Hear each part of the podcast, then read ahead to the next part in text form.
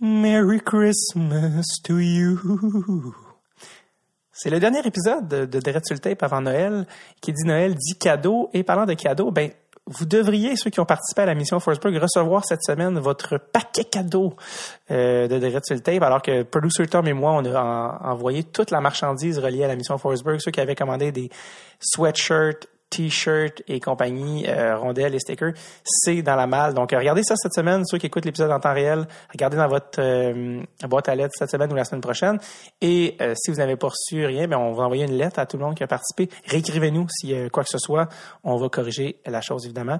Parlant des cadeaux de Noël aussi, je, me permets de faire une petite suggestion. Des fois, on, a des suggestions cadeaux pour des gens qui aiment le hockey ou qui sont intéressés par des, des œuvres de hockey ou quoi que ce soit.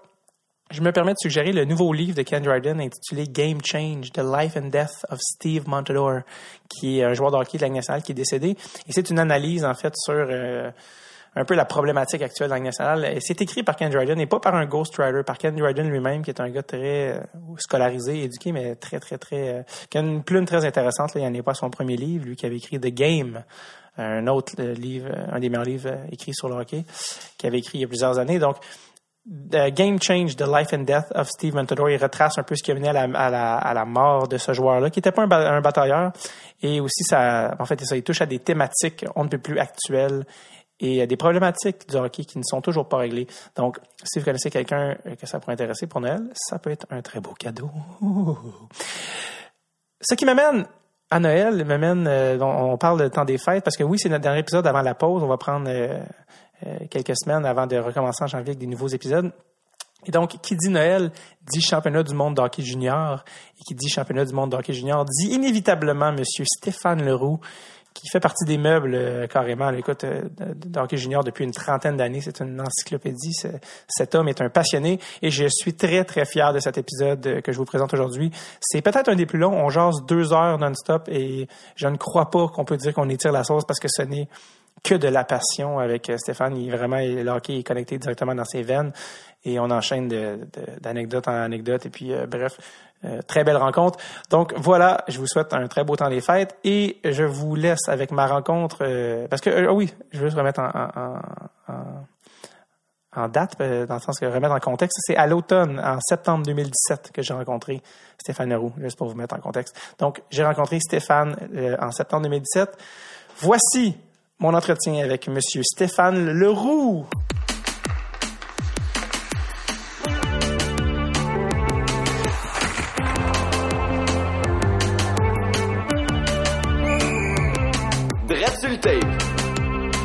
Avec David Bocage.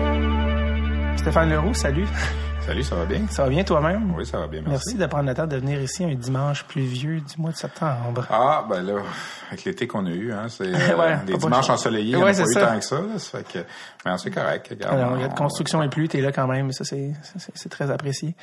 Euh, je, quand quand je t'ai contacté pour le, le, le podcast, euh, tu je, je savais, je t'avais dit ah t'écouteras l'épisode à Chantal, tu vu que c'était une collègue, je me suis dit tu si t'as besoin d'un référent, puis euh, tu, tu m'as fait peut-être un des plus beaux compliments que j'ai eu depuis que je fais le podcast. Tu m'as dit je connais Chantal depuis 28 ans, mais j'ai quand même appris des affaires. Ouais, j'ai appris des affaires en écoutant. Euh, j'ai, écouté ça l'autre l'autre après-midi. Je travaillais à la maison, puis euh, on n'a pas le réflexe, peut-être nous à, à 50 ans, d'écouter des podcasts. tu sais. Alors j'ai dit tiens, je vais je vais écouter voir ce que ça a l'air, vu que je savais que je venais de voir. Puis non, j'ai des affaires évidemment, des histoires qu'elle racontait que je savais, là, tu sais, qui, qui, qui nous sont arrivées. Même il y a des choses où j'étais là. Ah ouais. Mais euh, point de vue personnel, j'ai appris des choses. Je trouvais ça le fun. Alors j'espère que peut-être que les gens vont apprendre des choses en écoutant. euh, Sur toi. Ouais, peut-être. Je, je ton- sais pas, peut-être. Ça va enfance- dépendre où on va aller, là. Ton enfance difficile au Vietnam, non, c'est pas vrai. Non, mais, non, vrai. Parce que c'est pas, euh, tu sais, je regardais des, je faisais des recherches évidemment sur les invités, puis t'as t'as même pas de, pas t'as même pas, mais t'as pas de page Wikipédia, tu y a pas tant d'informations. Ah, c'est important. Ben, j'allais dire, euh, ton gars, tes, tes enfants chôment. Pourquoi tes enfants, t'as- pas pourquoi t'as des enfants, mais, euh, tu sais, souvent c'est du monde qui font ça, là, des, des fans ou des, gens du public. Puis je me suis dit, t'es quand même un gars, moi, plusieurs amis à qui j'ai dit, genre, ça, Stéphane Leroux, euh, il était tellement excité un matin, puis t'es là depuis 30 ans dans le junior. Ouais, j'ai, j'ai, j'ai une petite bio qui a été faite sur le site de RDS, là, euh, il y a quelques années, mais euh, je suis pas nécessairement quelqu'un qui court après ça non plus. Je comprends. Honnêtement, là, je suis pas... euh, euh, Il y a des gens, même des fois, qui... euh, puis peut-être peut-être ça va être le fun de faire ce qu'on va faire, tu sais, qui me trouve froid, qui me trouve dur d'approche. J'ai souvent ce commentaire-là, tu sais, Ok. t'as l'air, t'as l'air sévère, t'as l'air.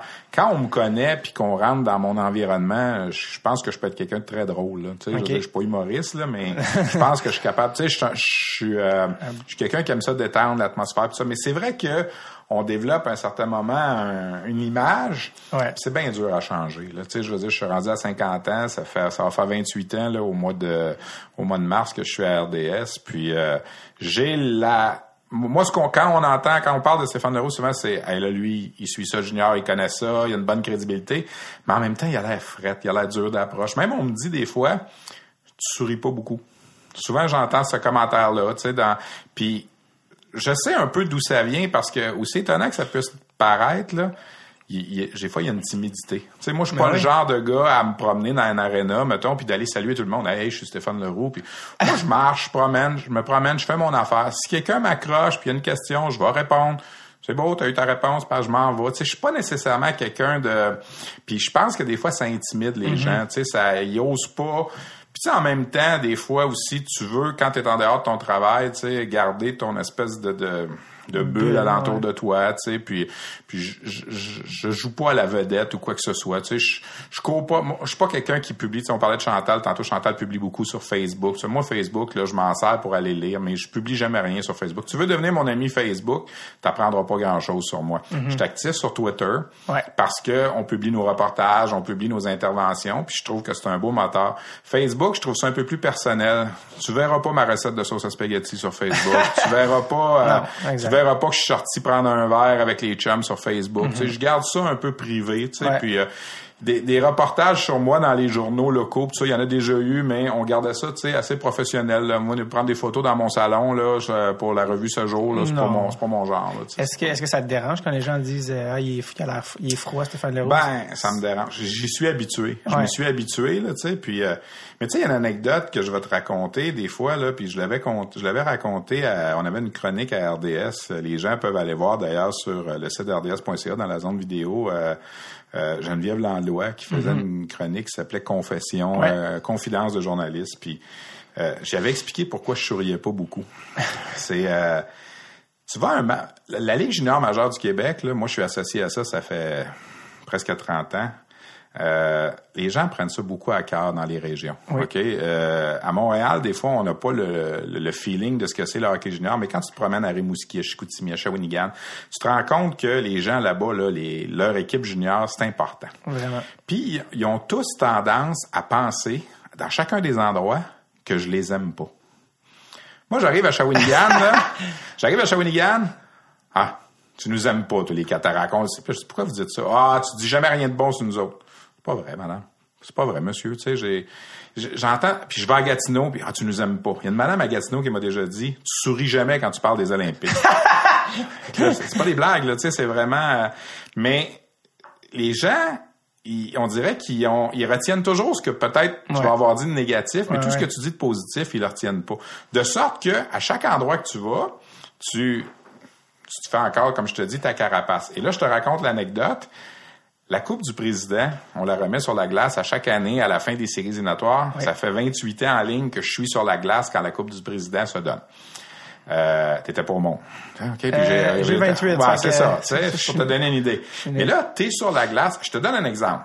La Coupe du Président se gagne, on va dire, euh, à Val d'Or par, euh, je sais pas, moi, l'équipe visiteuse ce soir-là, qui était, l'exemple que j'ai en tête, c'était en 2007, Lewiston. OK.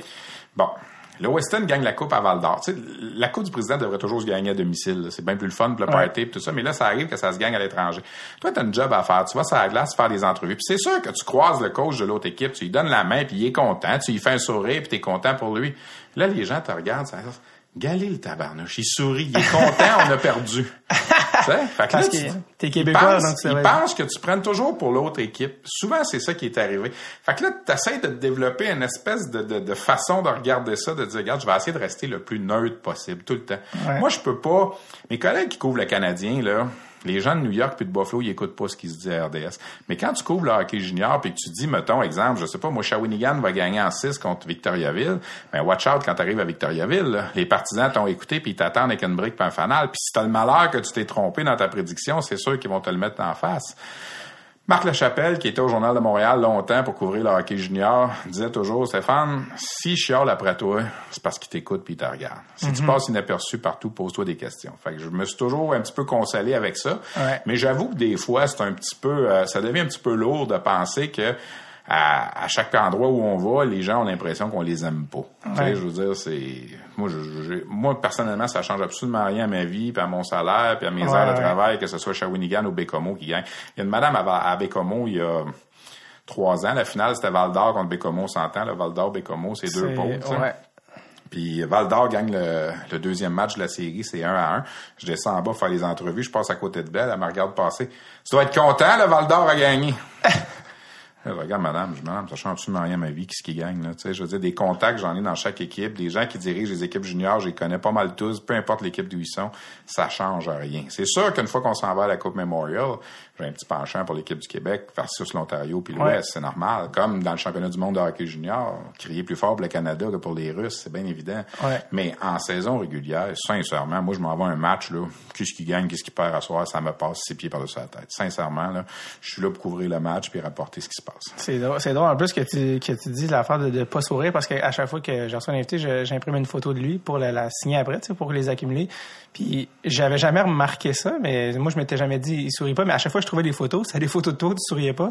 Puis je regardais, je dis je peux pas amener cette photo-là, il va me demander- il va, il va me dire tu fais ça exprès pour. euh, Ben, je veux dire, les photos officielles, Ah ouais. les photos qui circulent Ouais, des fois, c'est sûr, mais c'est pas vrai. Ah, Moi, je suis vrai. quelqu'un qui adore les spectacles Ben oui. d'humour, je suis quelqu'un qui aime ça rire, je suis quelqu'un qui... euh, puis tu parleras à mes collègues de travail, souvent, c'est moi qui anime le... le- le- Ben, je suis sûr. c'est moi qui fais un peu le bouton en train dans, dans le milieu de travail, mais les gens ont une perception. Puis la perception, c'est quelque chose de très difficile Ouais. à changer. J'aurais beau demain matin partir à rire à tous les jours, là, les gens vont encore penser que je souris jamais. Alors, tu sais, je vis avec ça, puis c'est correct, là. Regarde, je suis passé par-dessus ça, mais tu sais, c'est sûr que si vous apprenez à me connaître, tu sais, des fois, il y a aussi, il y a des gens, quand tu es une personnalité qui se fait reconnaître, que ce soit dans un aréna, les gens savent pas toujours comment t'aborder, tu sais. Ouais. Puis des fois, ça vaut autant que, puis ça, n'importe quel de tes invités, là, qui font de la, qui fait de la télé pourrait te le dire. Les gens te voient, mais ont l'impression qu'ils te connaissent. Fait que là, ils te lâchent. Hey, viens ici! Euh, bonjour, ça va bien? Ouais. Je suis content de vous voir, moi aussi, tu sais. Ils te parlent comme si, Ouais, ouais. tellement que des fois, tu regardes la personne, tu dis, je la connais, c'est sûr, qu'elle me parle comme ça, faut que je la connaisse. Les gens savent pas toujours comment. T'es en vacances dans le sud, des fois, là, pis là, t'as toujours l'espèce de colon qui vient te voir. Hey, monsieur Leroux, c'est une game de hockey, c'est t'asseoir? Tu sais? Là, t'es- il fait moins, euh, il fait plus 34, là, à, à Cuba, là, tu sais, puis tu te fais demander ça. Fait que là, tu regardes le gars, pis t'as le goût de dire, oui, ça va bien. Qu'est-ce que, qu'est-ce que tu veux savoir? Ça. mais, tu sais, veulent, ils, ils veulent pas mal faire, C'est mais maladroit. c'est maladroit, Ouais, c'est ouais, ça. ouais. Tu sais, je veux dire, Il y a que- peut-être quelque chose aussi quand euh, l'aspect personnalité publique, les gens euh, s'attendent toujours peut-être à, je sais pas comment dire que, y a-t-il une pression supplémentaire de, s'il faut que tu sois gentil, il faut que tu sois très gentil? Mais tu veux jamais, tu veux jamais avoir l'air du gars qui, qui se fout de tout le monde. Non, je suis pas comme ça. Puis si les gens viennent me voir puis ils me disent, hey, Monsieur Leroux, vous faites du bon travail, puis je veux vous donner la main, je vais vous féliciter, ça va toujours faire plaisir, c'est valorisant. Puis y a pas personne qui va dire, mais tu sais, j'ai entendu parler d'une comédienne à un certain moment qui se faisait reconnaître sur la rue puis qui disait aux gens, ignorez-moi. Ignorez-moi. Ouais, on l'a ignorez-moi. Ignore-moi. pas choisi ignore- le bon métier, Ben, hein. c'est ça, tu sais, mais je veux dire, il faut que tu, il faut que tu, tu vives avec le fait Ouais. que tu vas, moi, c'est sûr que je me fais pas reconnaître nécessairement tout le temps à l'épicerie, là, je peux passer inaperçu ou des fois, je sens que les gens me regardent, là, je l'ai déjà vu quelque part. Mm-hmm. Mais, euh, dans un aréna, c'est sûr que là, dans un aréna de hockey junior, la plupart des gens savent qui je suis, Ouais. tu sais, je veux dire, puis bon, ça vient avec, euh, ça vient avec le, pa- le passé, là, là, ça fait quand même, comme je dis, 28 ans, là, que je fais ça, puis je deal avec ça, là, tu sais. Je comprends. Le- on en a parlé justement, il n'y a, pas- il y a pas beaucoup d'informations sur ton, ton background euh, qui se, trouve en ligne. Stéphane Leroux, tu viens d'où? Je suis né à Montréal. OK? Euh, baptisé dans la paroisse Immaculée Conception ici. pas- Ah. euh, on n'est pas loin d'ici. Pas on on, on est dans Rosemont. Hein? On est dans Rosemont aujourd'hui. Euh, mais j'ai pas beaucoup resté à Montréal. Je suis un gars de la rive sud de Montréal. Je suis un gars de Brossard, fondamentalement. Euh, J'ai fait mon école secondaire à Brossard. Euh, mes parents ont déménagé à un certain moment à Repentigny. Ma mère était dans sa crise de la quarantaine, puis euh, elle voulait passer de la rive sud à la rive nord. Fait que j'ai habité pas longtemps à Repentigny parce que ça a coïncidé avec le moment où je suis parti étudier en communication à Jonquière, OK. en art et technologie des médias. Euh, moi, je, depuis que j'ai euh, 9-10 ans, je veux être journaliste sportif. Ok, je pensais pas de faire de la télé. Les gens qui me voient aujourd'hui, qui m'ont vu là, à l'école primaire, secondaire, sont pas surpris de ce que je fais. J'ai toujours, toujours voulu faire ça.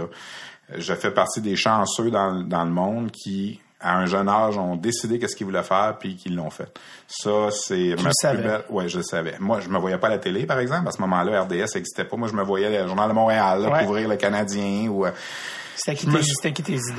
là? de journaliste? Ouais. Ah ben c'est sûr que Bertrand Raymond, euh, c'était quelqu'un que je lisais beaucoup dans, dans ces années-là. Euh, Il y avait un gars qui est décédé euh, un jeune âge, s'appelait Ghislain Luneau, qui était un journaliste attitré à l'époque, dans le temps. Euh, les- les- Serge Touchette pour le baseball, le Journal de Montréal, j'aimais beaucoup lire ses textes. Il y avait un style humoristique. Euh, René Le Cavalier, c'est sûr. Là, je veux dire, on y regardait le match à la télé, puis on décrivait, on, on jouait au hockey dans la rue, puis on faisait René Le Cavalier. Tu sais, je veux dire, c'était. Mais je pensais pas un jour hein. nécessairement faire de la télé. Honnêtement, je me, voyais plus suivre le, le Canadien au, au jour le jour. Mais euh, j'ai été étudié à Jonquière. J'ai fait un deck en administration au Cégep Édouard Montpetit à Longueuil avant parce que je pensais d'aller à l'université en communication. J'avais pas vraiment entendu parler de Jonquière quand j'étais au secondaire. Puis c'est pendant que je faisais ce deck-là en administration à Édouard Montpetit que là j'ai entendu parler de Jonquière. Alors moi j'ai pas de bac, mais j'ai deux decks. j'ai toujours dit que mon deck de Jonquière c'était comme mon bac euh, en communication. Alors j'ai fait dans le fond euh, six ans de Cégep, cinq ans et demi de Cégep plutôt que de faire euh, deux ans de Cégep, trois ans d'université. Et je suis rentré à RDS officiellement en stage en septembre, en mars 90. Donc, j'ai j'ai manqué les six premiers mois de RDS. Mais j'avais fait un reportage à RDS qui a passé dans l'année civile 1989 pendant que j'étais à Jonquière. Mon premier premier reportage est venu de Jonquière. J'avais été faire un reportage sur une fille qui arbitrait des ligues de garage à Jonquière. C'était assez rare dans ce moment-là Oh de oui. voir une, me souviens, mesurait à peu près 5 pieds 1, là, puis elle arbitrait des, des ligues de bière, des ligues de Beden à. Jonquière. Alors, j'avais proposé ça à RDS parce que moi, ce qui était arrivé, à l'été 89, j'avais deux ans de fait sur trois de mon cours à Jonquière lorsque RDS était lancé. On en entendait beaucoup parler dans le- les médias puis tout ça. Alors, je me disais, ça, c'est pour moi, c'est sûr. Je suis allé faire application. On était 250 au début. J'étais dans les 10 finalistes qu'on a gardés. Et les patrons qui étaient là à l'époque m'avaient dit, on peut te garder, mais tu as deux ans de fête à Jonquière. Pourquoi tu vas pas finir ton cours? Tu sais, parce que aujourd'hui, RDS s'est implanté dans la vie de tout le monde, mais à, à l'été 89, il y a plein de gens qui disaient RDS, ça va fermer dans trois mois, là, Ouais. ça marchera pas, tu sais, 24 heures par jour du sport, tu sais. Puis, fait moi, je me suis dit, ben, OK, je vais aller faire mon année, mais signez-moi un papier tout de suite, comme quoi vous me prenez en stage au mois de mars. Oh, business, Stéphane. Ouais. Fait que le 25 septembre, 25 jours après l'ouverture de la station, à Jonquière, j'ai reçu ma lettre comme quoi j'étais accepté en stage en mars 90. Je suis rentré à RDS en mars 90 et j'y suis toujours depuis. C'est euh, si on te Google dans l'image Stéphane Leroux, on peut voir un très jeune Stéphane Ouais, Leroux. ben c'est peut-être celui-là, justement. C'est peut-être le premier reportage sur ma, ma, ma, ma fille arbitre à Jonquière, là, que, que j'ai revu d'ailleurs il y a quelques années dans un aréna. Elle est venue se présenter, puis elle a dit, tu souviens-tu de moi? Puis là, je la regardais, j'étais pas sûr, tu sais. Puis, euh, alors, c'était ça mon parcours. Mhm. Euh, à ça, c'est greffé avec les années la radio, euh, ma, magazine, euh, Hockey le magazine, des Mhm. choses comme ça. J'ai des collaborations au 98.5 depuis une dizaine d'années, puis dans d'autres stations. Mais mon parcours a été là, puis j'ai toujours, toujours voulu faire ça. Écoute, j'avais, j'ai été camelot pour le Journal de Montréal, j'ai été camelot pour la presse, j'ai été camelot pour la Gazette.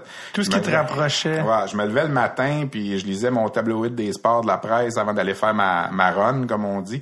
Ma mère me laissait 25 sous le vendredi sur le, le comptoir avant de se coucher, puis le samedi matin, je me levais, puis j'allais au dépanneur acheter mon Journal de Montréal dès qu'il ouvrait. Je me souviens même que des fois, je prenais le Journal de Montréal, le dépanneur n'était même pas ouvert, le paquet de journaux était en avant de la porte, puis je laissais mon 25 sous sur la, la pile de journaux, puis je partais avec mon journal, parce que j'avais hâte de lire les, les- la section des sports. Alors, c'est sûr que j'ai toujours, toujours voulu faire ça. Je suis un maniaque de statistiques depuis que je suis haut comme ça. Et une de mes... Quand des gens me demandent des fois, c'est quoi ta plus belle qualité, tu sais, comme, comme journaliste, je pense que j'en ai deux. J'ai- J'aime la rigueur. Pour moi, c'est important d'avoir le, le- le vrai, le vrai, vrai, vrai. Et j'ai une fichue de bonne mémoire. Et avec les années, tu continues dans la magasiner? tout le temps. Et j'ai j'ai des méthodes de travail qui ont toujours fait que ma mémoire, en tout cas, je- malgré quand on vieillit, il paraît qu'on va en perdre un peu. Je sais pas quand ça va m'arriver. C'est drôle parce que j'ai côtoyé Marc Lachapelle pendant des années, qui était le, le, le gourou du hockey junior, bien avant moi. là. Lui a commencé dans les années 70. tu sais. Puis lui, c'était pareil, il avait une mémoire phénoménale. Puis il me faisait, il me faisait vraiment triper de la mémoire qu'il avait. Il pouvait se souvenir d'un match qu'il avait couvert à Laval en 1974. Mais moi, à RDS, des fois, les gens se retournent puis ils me disent euh, Stéphane, telle affaire, puis là je les regarde, puis je dis check dans les archives, 22 mai, sais, souvent je tombe dessus à Ouais. une journée ou deux près. Là, tu sais, là, je veux dire, je, je faisais justement cet exercice-là. Faut que tu la, faut que tu l'entraînes ta mémoire. Ouais. Tu sais, je veux dire, c'est quelque chose. Moi, je trouve que ça m'aide beaucoup dans mon travail. De, tu sais, tu vas me dire une année, je vais te dire ok qui a gagné? J'ai j'ai une bonne mémoire des, des choses. Et il y a un événement qui a fait, je pense, qui a changé un peu ma vie, puis qui a peut-être fait que j'ai vraiment voulu faire cette carrière-là. C'est les Jeux Olympiques de Montréal en 76. Moi, je suis né en 67, j'ai eu 50 ans cette année, donc j'avais 9 ans. Et moi, été vissé sur... C'est l'âge où vraiment tu prends conscience un Ouais. peu. Moi, j'avais ma petite tablette avec mon stylo à côté. Puis mon trip, c'était d'essayer de- d'écrire tous les gagnants de médailles de tous les sports. tu sais. Puis les noms, ils sont compliqués. Évidemment, aux Olympiques, là, il y a des, des Européens, des Polonais, des Russes, tout ça. tu sais. Puis j'avais ma tablette à côté parce qu'évidemment, il n'y a pas d'ordinateur dans ce temps-là. On parle pas d'une tablette iPad ici, on parle non, une d'un bout tablette de euh, papier. écrit, là, ouais, Ouais. c'est ça. Et j'écrivais les gagnants de médailles. Moi, là, tu peux me demander les gagnants des médailles des Olympiques de 76 en athlétisme, je vais te les sortir au complet. Demande-moi pas 80, 84, 88, mais 76. 76 au 100 mètres? Esley Crawford, Ça, c'était le gagnant de la médaille d'or. Est-ce que tu savais les filles aussi? Oui. La- les filles 100 mètres, euh, 76, ça veut dire. Annagret Richter. non, mais Esley Crawford a gagné en 10-06. Euh, Ok, en plus, 100 le temps, mètres. ok. Ouais, lui, je m'en souviens. Euh, Valérie Borzoff, la médaille d'argent. Euh, Don Quarry, la médaille d'argent. Valérie Borzoff, la médaille de bronze. T'es allé à 65 l'école euh, Pauloude? Non, non, 76, c'est quelque chose de, de, de spécial. Je, Ouais. je te le dis, demande-moi pas 80, 84, je sais pas. C'était juste- 76, ça m'a marqué. Puis c'était vraiment, puis c'est des choses que j'ai revues souvent parce que dans ce temps-là, sur les canaux câblés, il y avait toujours les reprises des Olympiques. Là. Fait que j'avais 10 ans, 11 ans, là, puis je continuais à regarder ça en reprise. Je voulais avoir, je voulais essayer de, monter un cahier pour avoir Ouais. toutes les médailles. J'ai jamais réussi, là, tu sais. mais- puis quand j'étais plus jeune aussi, quand j'avais 12, 13 ans, là, moi, j'étais le genre à faire un scrapbook à chaque année sur la saison des expos, sur la saison Mhm. des Canadiens. Je collais les articles de journaux, puis je les ai encore. J'ai, j'ai, j'ai un duotang chez moi de la saison des expos de 1981 avec toutes les statistiques, tous les box scores découpés dans les journaux. tu sais. Fait que quand tu parles de mémoire, ben c'est que Ouais. c'est des affaires comme ça qui t'aident à... Alors, j'ai, beaucoup, beaucoup tripé en étant jeune sur tout ce qui était statistique de sport, puis, euh, puis ça me sert encore aujourd'hui. Mais l'élément numéro un que tu fais que tu es, autant capable de te souvenir de faire, c'est la passion. Ça, te- Oui, ça ça, c'est passionne sûr. pour, ça Ça, sûr vrai. que... euh, Parle-moi pas de politique. J'ai zéro passion pour la politique. Ah, mémoire non, je, je, demande-moi pas c'est qui qui est le ministre de... Je veux même pas... Ça m'intéresse pas. C'est, tu sais, j'écoutais Chantal l'autre jour qui disait qu'elle avait étudié en sciences politiques. Ouais. Là, quand elle est venue te parler, euh, non. Moi, c'est sûr que, c'est sûr que ça, c'est pas pour moi. T'as pas fait un travail d'équipe avec Denis non, non, non. Si j'avais pas été journaliste sportif, j'aurais probablement été peut-être un gars de fait divers dans, dans les médias. Là. J'avais vraiment voulu travailler dans les médias. Sinon, ça aurait été dans les chiffres. Ça aurait été euh, un comptable, ben, une affaire de même, là, tu sais, dans les statistiques. J'ai toujours été assez bon en mathématiques. Euh, puis euh, encore aujourd'hui. Puis je suis genre de... Tu sais, des fois, je suis un peu... euh, je me rends compte des fois que je suis un peu malade mental encore, là, mais tu sais, moi, je jouais à, je joue dans une ligue de balle, ça fait 32 ans, OK? Ben, j'ai mes statistiques personnelles contre chacun des lanceurs de ma ligue de balle depuis 32 ans, que je compile, tu sais, je veux dire, c'est un peu, c'est un peu de la folie par bout. Des fois, je me dis, pourquoi je fais ça? Mais en même temps, je l'ai toujours fait. Alors, pourquoi je Ben oui, je m'amuse avec ça. Moi, les, les gens vont dire des fois, c'est quoi ton passe-temps? Tu sais, il y en a, c'est c'est la lecture. Moi, quand je veux relaxer chez nous, là, je travaille dans mes dossiers. Je mets mes, je mets mes dossiers de, de, de hockey à jour, ça me détend. J'écoutais ton podcast l'autre Ouais. jour en faisant ça. J'étais en train de préparer ma prochaine saison. Je jouais dans mes alignements. Je faisais, tu sais, je mettais toutes mes affaires à jour. Ça, là, pour moi, ça me détend. J'ai un espace chez moi, un bureau que je travaille. Je me revire en arrière. J'ai un garde-robe plein de tous mes dossiers personnels que j'ai compilés moi-même. Pas des livres que j'ai achetés. Là, tu sais, des...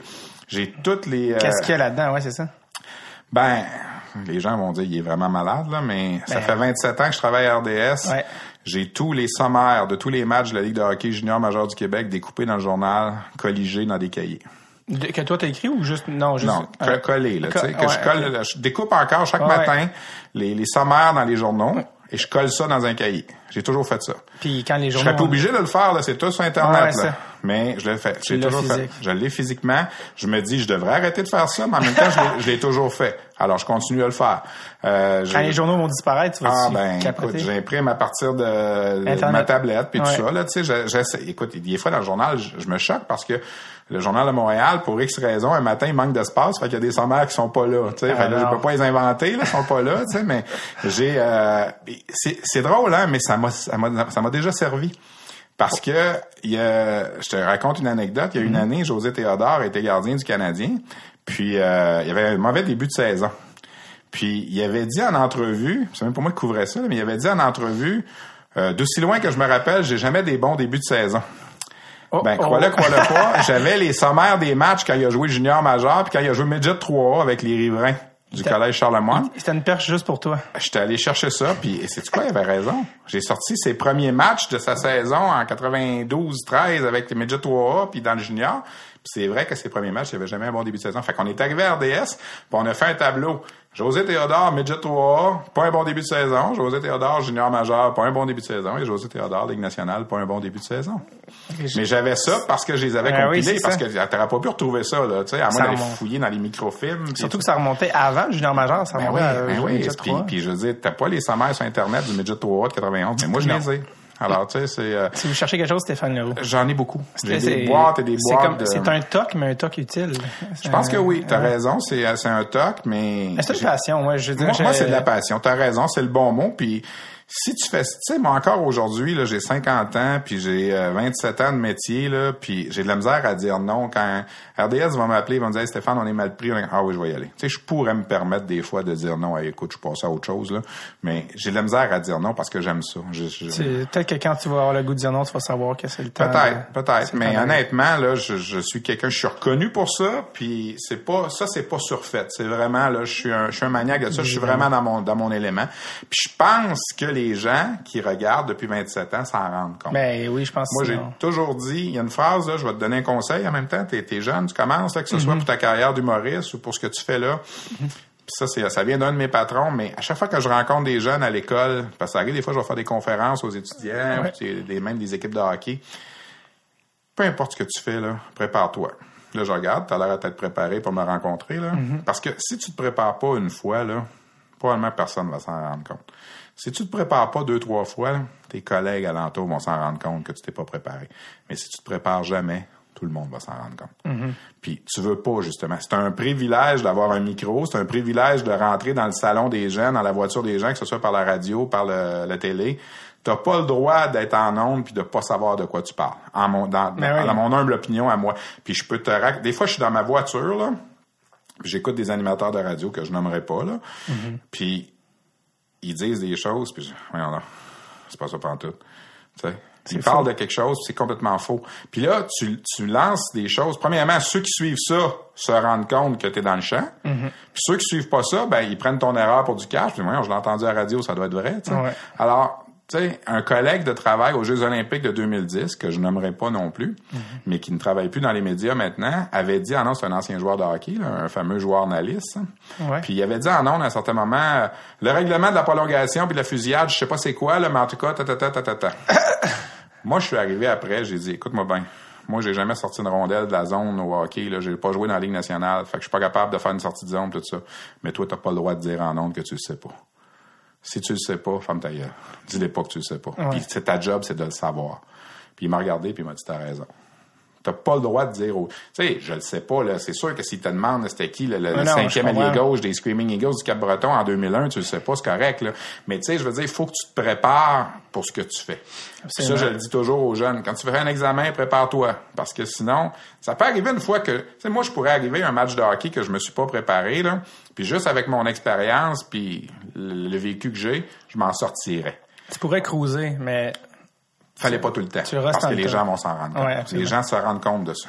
tu es arrivé à RDS, euh, comme tu as dit, assez, assez tôt. Puis comme dans n'importe quel métier, les gens cherchent leur niche, cherchent leur, leur domaine Ouais. d'expertise. Toi, c'est le junior. Ouais. Ça a toujours été le genre. Puis le monde, là, il parle. C'est la Ligue nationale, c'est les Canadiens, c'est le. C. Toi, t'as dit, non, moi, c'est junior. Ben, ce qu'il faut tu est-ce que c'est un choix? Peut-être? Non, ben oui, ben oui, c'est devenu. Ce qu'il faut que tu comprennes, c'est que pendant mes trois années que j'ai étudié à Jonquière, euh, j'étais j'ai travaillé deux ans là-dessus pour l'équipe Midget 3A de hockey là-bas, qui s'appelle aujourd'hui les élites de Jonquière, Midget 3A, mais qui à l'époque s'appelait les Cascades du Saguenay-Lac-Saint-Jean, Midget 3A. C'était une équipe d'expansion en 87. Euh, Dave Morissette jouait pour les Cascades, entre autres. Carl Dykhouse, qui a joué avec les Canadiens, a joué cette année-là. Numéro 28. Cette première année-là, avec les cascades, je voyageais pas avec eux sur la route. Je faisais des petits jobs à l'interne dans l'aréna quand ils jouaient. J'étais annonceur maison, remplaçant, puis tout ça. Mais les deux années suivantes, 88-89 et 89-90, Là, j'étais le, le, le PR de l'équipe. C'est moi qui faisais les reportages à la radio. Pas en direct. On faisait pas les matchs en direct dans ce temps-là, mais j'appelais entre les périodes à CJMT, à Chicoutimi, à CKRS, à Jonquière. Euh, après une période de jeu à Magog, les cascades ont pris les devants 2 à 1. Un tel, un tel a marqué. Il y a eu trois punitions. Les tirs au but, c'est ça. On se reparle après la deuxième. Je fermais la ligne, puis je faisais ça pas avec un cellulaire, ça n'existait pas. Fallait que j'aille au téléphone public de l'aréna, dans le lobby, dans le restaurant, dans chaque aréna où on jouait dans la Ligue Média 3A, à Magog, en Outaouais, à Sorel. J'avais mes téléphones que j'allais faire mes reportages. Des fois, c'était dans le bureau de l'aréna, dans le restaurant de l'aréna. J'avais pas beaucoup de temps, là, parce que je prenais les statistiques des joueurs pendant la, période. Je descendais en bas, je donnais mes feuilles aux entraîneurs. J'allais faire mes reportages, je reprenais mes feuilles, je remontais en haut. Ça, c'était une super école. Pendant deux ans, là, j'ai connu les joueurs midget qui, évidemment, ont grimpé junior. Fait quand je suis arrivé à RDS, j'avais déjà une bonne base, puis évidemment, j'allais voir les matchs des Saguenayens chez Koutimi aussi. Alors, ça a donné comme ça que, en 1990, j'arrive à RDS au mois de mars en pleine série éliminatoire. T'as le Canadien qui est déjà en série, puis t'as les séries juniors majeures. Puis là, le, le reporter qui est là à ce moment-là s'appelle Martin Côté. Puis lui, il fait un peu de tout. Il fait le Canadien, il fait le junior, puis tout ça. Puis là, ça fait comme... Moi, j'arrive, là, puis ça fait comme 13-14 jours en ligne qu'il travaille, puis euh, il n'y a, pas de congé, tu sais. Puis je me souviens de l'image comme si c'était hier. Je suis assis dans la salle des nouvelles, je suis stagiaire. Là, ça fait une semaine chez RDS. Puis aujourd'hui, on ferait pas ça. On n'enverrait pas un stagiaire en ondes comme, on l'a fait en 90. Mais en 90, RDS, ça ouvrait, là, puis on était là, puis on se cassait la gueule en ondes. On n'avait pas le choix. On était jeunes, puis on commençait. Puis là, le Martin Côté, il est là, puis le patron de l'époque se regarde vers Martin, puis il dit euh, sixième match à Saint-Hyacinthe demain, Trois-Rivières, Saint-Hyacinthe, tu sais, puis il pointe Martin. C'est un jeudi. On était le mercredi. Puis là, Martin, il regarde le patron, puis il dit euh, Yvon, ça fait 14 ans en ligne que je travaille, j'ai même pas le temps de laver mon linge. Fait que là, le patron part arrêt, il dit Bon, c'est qu'on envoie? Et là, moi, je suis dans son champ de vision. là, il me regarde, il me dit Tu connais ça, le junior, toi? Je dis Ben ouais, c'est toi qui y vas. Fait que ma première match, mon premier match de hockey junior, sixième match de la série quart de finale, Draveur de Trois-Rivières contre Lazare de Saint-Hyacinthe. Et anecdotiquement parlant, c'est comique. Le coach de Trois-Rivières, c'est Danny Dubé, qui aujourd'hui est dans les médias. Et le coach de Saint-Hyacinthe, c'est Norman Flynn, avec qui je travaille aujourd'hui dans les médias. Les deux sont coachs. Alors, je suis, mon premier match que je suis allé couvrir officiellement pour RDS, en stage, c'est ce match-là. Puis là, ben, le lendemain de ça, il y a eu des septièmes matchs, j'y suis allé. Puis là, quand on est arrivé en demi-finale, le Canadien avait vraiment commencé ses séries. Fait qu'ils m'ont dit, le stagiaire va s'occuper du junior, puis euh, Martin va aller sur la Ligue nationale. Alors, j'ai fait le junior pendant toutes ces séries-là, jusqu'à la Coupe du Président, mais je suis pas allé à la Coupe Memorial. Ils m'ont engagé durant l'été. J'ai fait pas mal toutes sortes d'affaires durant cet été-là. Je me suis retrouvé à animer le magazine des expos avec Roger Brulotte. Je shakeais comme une feuille. Euh, j'ai fait un paquet d'affaires à l'été 90 euh, comme premier euh, surnuméraire. Je suis devenu employé permanent à l'automne. Et là, quand la saison de hockey junior a commencé à l'automne, ils ont dit, ben Stéphane, il faudrait que tu nous fasses un reportage sur chacune des équipes, puis nous dire un peu qui c'est qui est... Pendant quatre ans, j'ai fait ça, mais je faisais pas juste ça. Je faisais du hockey junior de 90 à 94. Je te dirais que je faisais ça 60-70% de mon temps. Mais je pouvais aller faire des conférences de presse de tennis, de sortes d'affaires. Et là, il y a eu le conflit de travail dans la Ligue nationale en 94-95. Et là, on n'avait plus de Ligue nationale à couvrir. Et c'est là que le patron de l'époque, qui est encore là aujourd'hui, Charles Perrault, il a dit, ben là, on va faire un blog junior à tous les jours. On n'a pas le choix, il faut remplir notre bulletin de nouvelles, il n'y a plus de Ligue nationale, on va parler d'autres choses. Alors, je me suis mis à faire du hockey junior à temps plein, cinq jours par semaine, on allait à des matchs, on courait. Quand la Ligue nationale est revenue, ils ont dit, on n'abandonnera pas le hockey junior, on a créé quelque chose, puis les gens aiment ça, la réponse est bonne. Et c'est depuis 94-95 que le plus clair de mon temps, je fais le hockey junior. Et la question qu'on me demande le plus souvent, ben en fait, on me demande trois, quatre qui reviennent régulièrement, mais t'aimerais pas ça monter dans la Ligue nationale? Si les gens viennent me voir, me disent, tu veux pas monter? Ben, comme si t'étais un joueur. Ouais, c'est ça, comme si j'étais un joueur. Premièrement, j'ai eu des opportunités de la faire, la Ligue nationale à RDS, quelques fois, puis j'y tiens pas plus que ça. J'ai toujours prétendu que des fois que t'es mieux d'être un plus gros joueur dans un plus petit bocal que d'être un parmi tant d'autres dans la, la grosse ligue. Alors moi, mes patrons, ils savent que je peux aller remplacer n'importe quand ça m'arrive. Cette année, tu vois, je, vais faire un voyage avec le Canadien. Là, je vais aller faire un match au New Jersey. Je, je suis remplaçant numéro un. Je connais les joueurs puis tout ça. C'est parce que personne ne veut aller au New Jersey? Non, non. Okay. Ça a donné de même. Ils m'ont donné ça là. Ça a failli être Buffalo. Ça aurait été encore pire, là, mais. Ben, j'allais dire, pour la ville, oui, mais pour euh, Jack Eichel, pour l'équipe, c'est plus intéressant. Ouais, t'as raison, là, mais je pensais même pas à ça, tu vois. Je n'ai pas pensé aux joueurs, tu sais, mais tout ça pour dire que je peux faire la Ligue nationale, mais j'y tiens pas particulièrement, tu sais. Est-ce que, J'aimerais ça des fois remplacer à la description, tu sais, si Pierre Route devait être malade un soir. J'ai fait des matchs des sénateurs à la description. J'ai décrit des matchs aux Jeux olympiques à Vancouver. Euh, mais j'ai bâti ma niche, puis j'aime ça. Cette année, tu vois, il y a le Rocket de Laval qui arrive, je vais faire plus de Ligue américaine, peut-être un petit peu moins de junior. Mais tu sais, la Ligue américaine, ça demeure les gars de junior qui sont sortis puis qui Ouais. sont là. il y a- Fait que, tu sais, j'ai une bonne connaissance de tout ce qui est hockey amateur, euh, semi-professionnel, tout ça. Il y a quelque chose qui me fascine avec le junior. Je sais pas si c'est quelque chose qui fait que toi, tu, tu oui, oui, absolument, c'est pour toi. Euh, le, qui, qui, moi, en tout cas, je trouve que l'intérêt du junior, c'est, facile, mettons, de regarder la Ligue nationale, de dire c'est qui qui est bon en ce moment. C'est facile. Tu peux dire Patrick Kane, Crosby. C'est facile, ils sont là, c'est très, très junior, c'est de savoir qui va être bon dans 2, 3, 5, 10 ça. ans. Ça, c'est difficile. La projection. Tu sais, Ça, c'est t'as un gars, à- les gens comprennent pas toujours l'âge dans le junior, comment c'est important. Tu sais, un joueur de 17 ans versus un joueur de 19 ans. Tu sais, t'as un joueur de 19 ans dans le junior qui peut faire 110 points, qui est rendu à son top. T'as un joueur de 17 ans qui va faire 50 points dans le junior, qui est vraiment pas rendu à son top. Alors, à 22 ans, le joueur de 17 ans va peut-être jouer dans la Ligue nationale. Le joueur de 19 ans, il va avoir fini sa carrière parce que lui, il a, il a- il a vraiment plafonné. La job d'un dépisteur au hockey, c'est ça. C'est d'essayer de faire toujours des projections. Qu'est-ce que le gars va avoir à 22, 23 ans? Et c'est pas toujours facile. Et je te dirais que c'est encore plus difficile pour les dépisteurs juniors qui regardent Ouais. les midgets 3A, qui ont tous une grille dans le visage, puis qui ont tous l'air bien braves avec leur grille dans le visage, puis quand ils arrivent dans le junior, c'est pas pareil. tu. Un dépisteur d'une équipe junior qui va voir du midget 3A, il y en a 40 à regarder ça Atlas, là, parce qu'il sait pas pas en tout au début de la saison lesquels sont bons, sont pas bons. tu sais.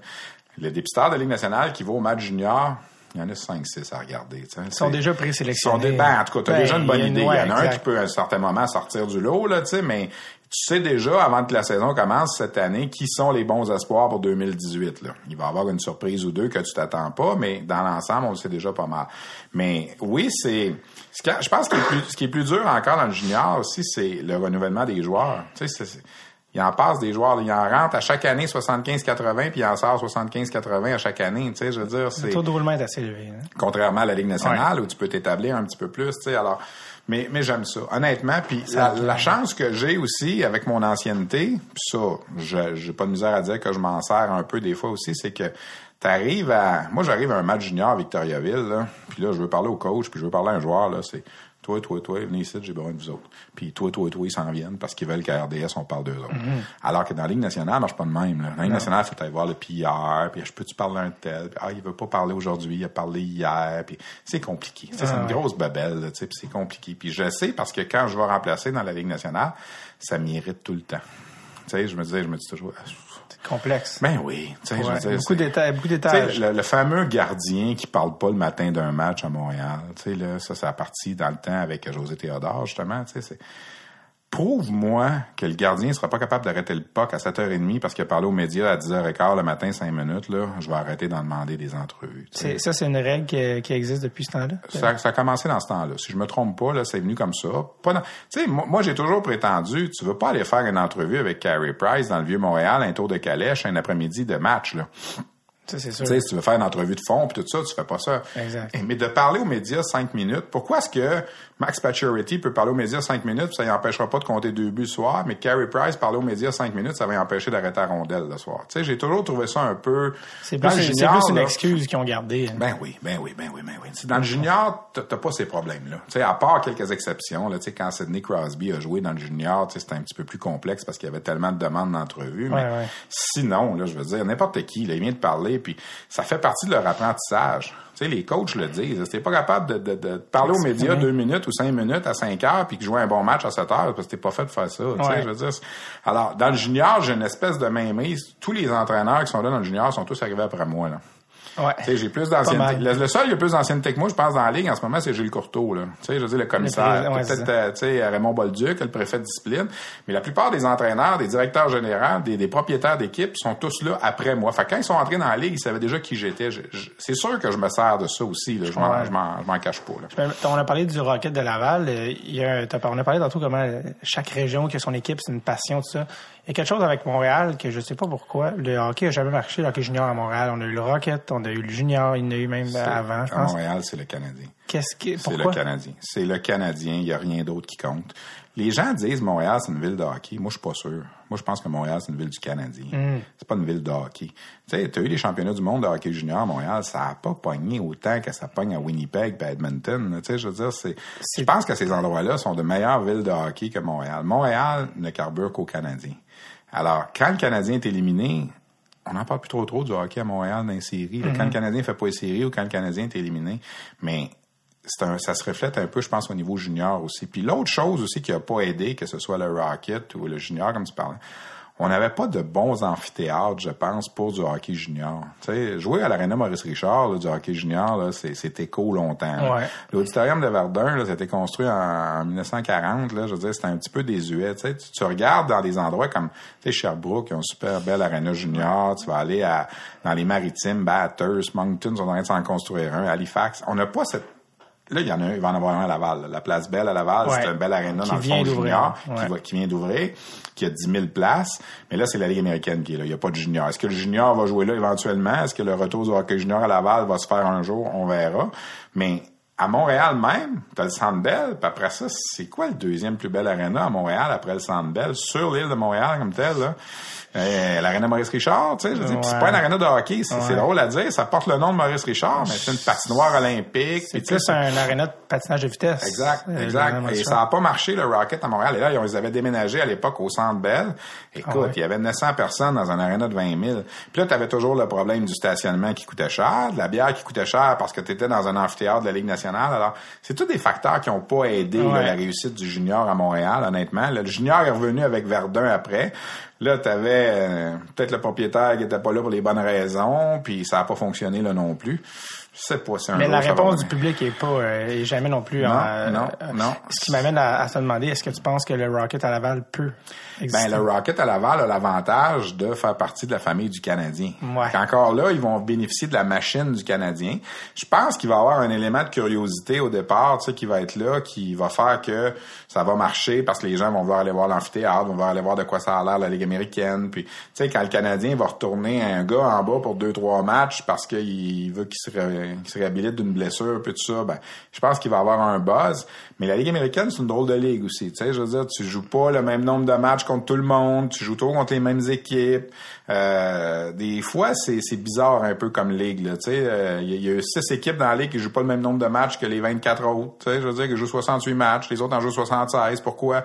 Ben, eux autres, ils veulent jouer juste 68. Fait que, tu sais, Ben c'est, bizarre un Puis peu. la Ligue américaine aussi, c'est parce que les équipes déménagent beaucoup. Ouais. C'est pour Puis, ça que je- tu verras à la fin de la saison, on pourra s'en reparler, là, mais quand tu vas regarder le nombre de joueurs différents qui vont avoir joué pour le, le Rocket de Laval, ça va peut-être friser le 50. là. Ouais. Parce que tu sais, t'as des rappels à Montréal, fait qu'eux autres, ils rappellent des gars de Brampton en bas. T'arrives un soir, là, puis tu regardes l'alignement, en a 4-5 que tu connaissais pas, tu sais, je veux dire, c'est vraiment, c'est des portes tournantes, là, c'est dur d'un côté marketing ouais. s'attacher aux joueurs. hein. Mais la machine à Laval, je pense qu'elle va fonctionner beaucoup parce qu'il y a le Canadien en arrière. là. Ça, ça, ça va être- la structure va être différente à cause de ça, Je pense sûr. que oui. Il y a plein d'affaires que, que je veux te demander, à commencer par euh, le junior majeur, la dernière, euh, le dernier repêchage du junior majeur a été euh, jugé exceptionnel par... Euh, euh, et- Du Midget 3 junior. Là. exactement, Ouais, excuse, ouais, ouais. pour être vraiment clair. C'est-à-dire les joueurs qui ont été repêchés dans le junior majeur Ouais, cette année. tout à fait. Euh, la, la, la courte a été jugée exceptionnelle. Euh, Est-ce que c'est par sa qualité ou par sa quantité? T'avais, t'avais cette année, là, en, en juin 2017, 4-5 joueurs qui avaient joué à 14 ans l'année d'avant dans la Ligue Midget 3A, qui arrivaient là à 15 ans. Là, Ce qui est un statut exceptionnel. qui est un statut exceptionnel. Alors ça, tu vois pas ça souvent. Alors tu avais bon Alexis Lafrenière qui était très bon, qui a des chiffres qui se sont approchés là, des meilleurs du midget 3 dans les dernières années à 15 ans, qui était repêché par Rimouski.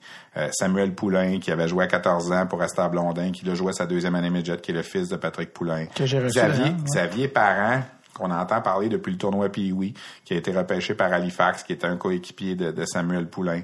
Euh, puis il y en avait quelques autres comme ça. Alors oui, c'est une bonne année. Puis on va le voir, ces gars-là vont être au repêchage de la Ligue nationale de 2019. Là. La Frenière 2020 seulement, parce que sa fête est après le 15 Ouais, un septembre. late, ouais, c'est ça. un late, là, mais c'est sûr que c'était une bonne cuvée là, pour les équipes juniors. Euh, c'est ça qui est le fun du junior, c'est de, de parler de- des joueurs qui vont devenir. Ouais. Puis Alex Lafrenière là, commence à être un petit peu plus médiatisé, là, Ouais. que son nom commence à se faire. Mais c'est lui qui a été repêché premier au Je total. trouve ça dommage parce que j'ai déjà lu quelques quelques textes cet été là, puis quelques on le compare à Crosby. Ouais. Tu sais, on dit déjà le, le- le nouveau Sidney Crosby, c'est juste parce qu'il est repêché à Rimouski. Ouais. C'est sûr que ça, les gens font un plus un deux, mais je pense que c'est d'y en mettre beaucoup C'est un peu ouais. C'est un petit peu, euh, tu sais, faut faut lui donner la chance là, mais je pense que ça va être un très très bon joueur. J'ai hâte de le voir cette année à l'œuvre. Puis Rimouski a joué de chance, a gagné la loterie, puis euh, ils s'en sont servis.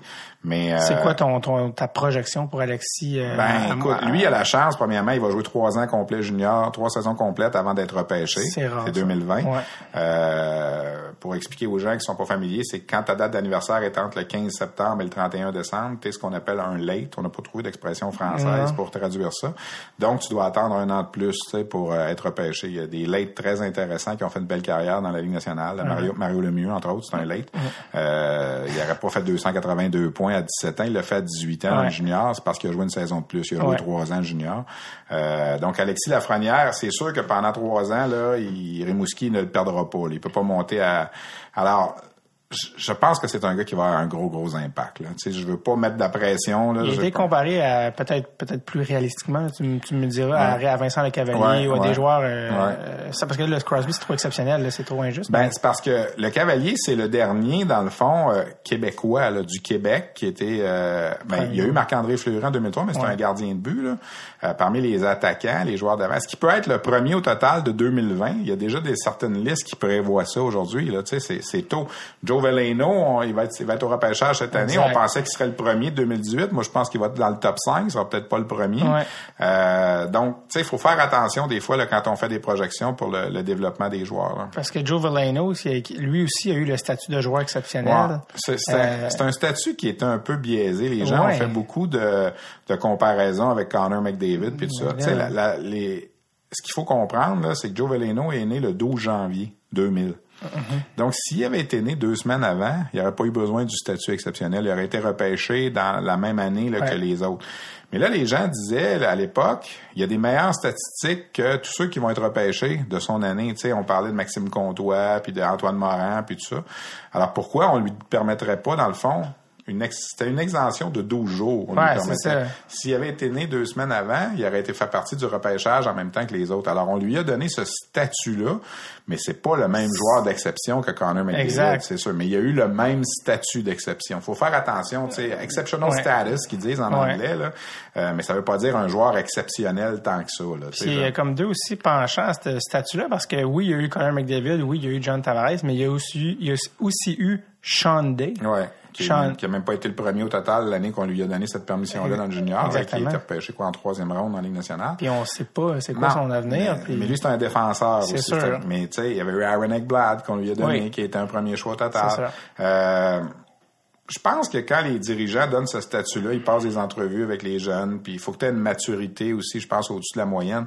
Moi, je suis arrivé à Saint-Jean, je me souviens, quand Veleno était euh, sa première saison, je, débarque à l'aéroport de Saint-John, j'attends mon sac de bagages. On s'en va là dans les matchs en concours pour justement réaliser un reportage avec lui. Alors j'attends mon sac de bagages et là il y a une affiche sur le mur l'aréna de Saint-John, à l'aéroport de Saint-John, puis photo de Veleno, premier joueur exceptionnel de l'histoire de la LHMQ.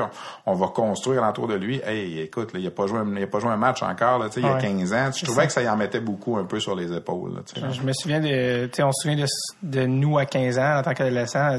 T'es pas, t'es pas encore. Euh, Faut Oui, c'est ça. tu sais, un peu en, on n'est pas tout au même niveau de maturité, c'est sûr. Euh, Alexis Lafrenière, est-ce que tu penses qu'est-ce qu'il faut pour être dominant dans la Ligue nationale? C'est tôt pour le dire. Très difficile. Je pense que c'est tôt pour le dire. Là. Euh, moi, j'espère qu'il va avoir la chance, peut-être à 17 ans, de jouer avec l'équipe Canada Junior, de, de, déjà faire ces preuves-là, parce que c'est pas facile de faire cette équipe-là à 17 ans. Drouin et McKinnon l'ont fait à 17 ans. Alors, j'aimerais...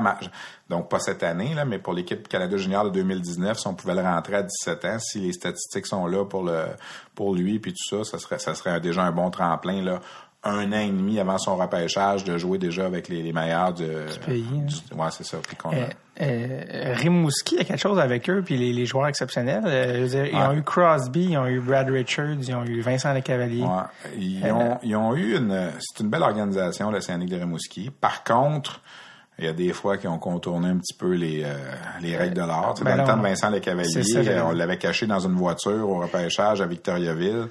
Euh, parce qu'il avait dit à tout le monde qu'il venait pas jouer au Québec. Puis euh, Rimouski avait le quatrième choix cette année-là. Puis une fois que les trois premiers choix ont été annoncés, comme par hasard, il est rentré dans l'aréna, il est venu s'asseoir, puis Rimouski l'a eu. On a fait la même chose avec Brad Richards l'année d'après, qui était le chum à, Le Cavalier. Et là, Rimouski avait le septième choix cette année-là. Puis encore une fois, tu sais, Richards euh, pas supposé venir jouer au Québec. Puis comme par hasard, Rimouski l'a pris puis l'a eu. Dans le cas de Crosby, c'est correct, ils avaient le premier choix au total. Il avait fini dernier, mais ils ont eu le premier choix au total. Tu sais, moi, moi, je, des fois, tu peux être insurgé un peu contre ce genre de, de stratégie-là, mais en même temps, Peut-être que si Rimouski n'avait pas fait ça, le Cavalier n'aurait jamais joué dans la Ligue junior majeure du Québec. sais. Alors, tout le monde en a bénéficié. sais, Crosby, quand il jouait dans la LHMQ, moi, c'est le seul joueur que j'ai vu dans mes années à moi, là, depuis 1990. Je sais qu'avant, il y avait eu Mario Lemieux puis tout ça, là, mais qu'il attirait des foules substantielles à l'extérieur partout où il passait sur la route.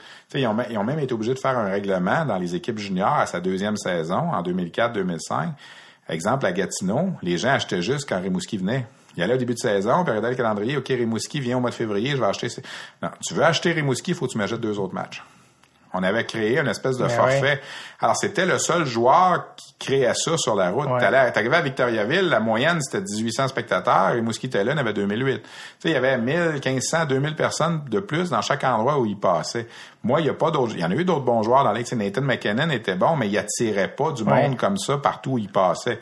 Crosby avait quelque chose de spécial avec lui. Puis regarde, il y a 30 ans maintenant, puis on voit la carrière qu'il a. C'est assurément, assurément le meilleur joueur que moi j'ai vu dans mes années euh, à RDS au niveau de la Ligue junior majeure du Québec.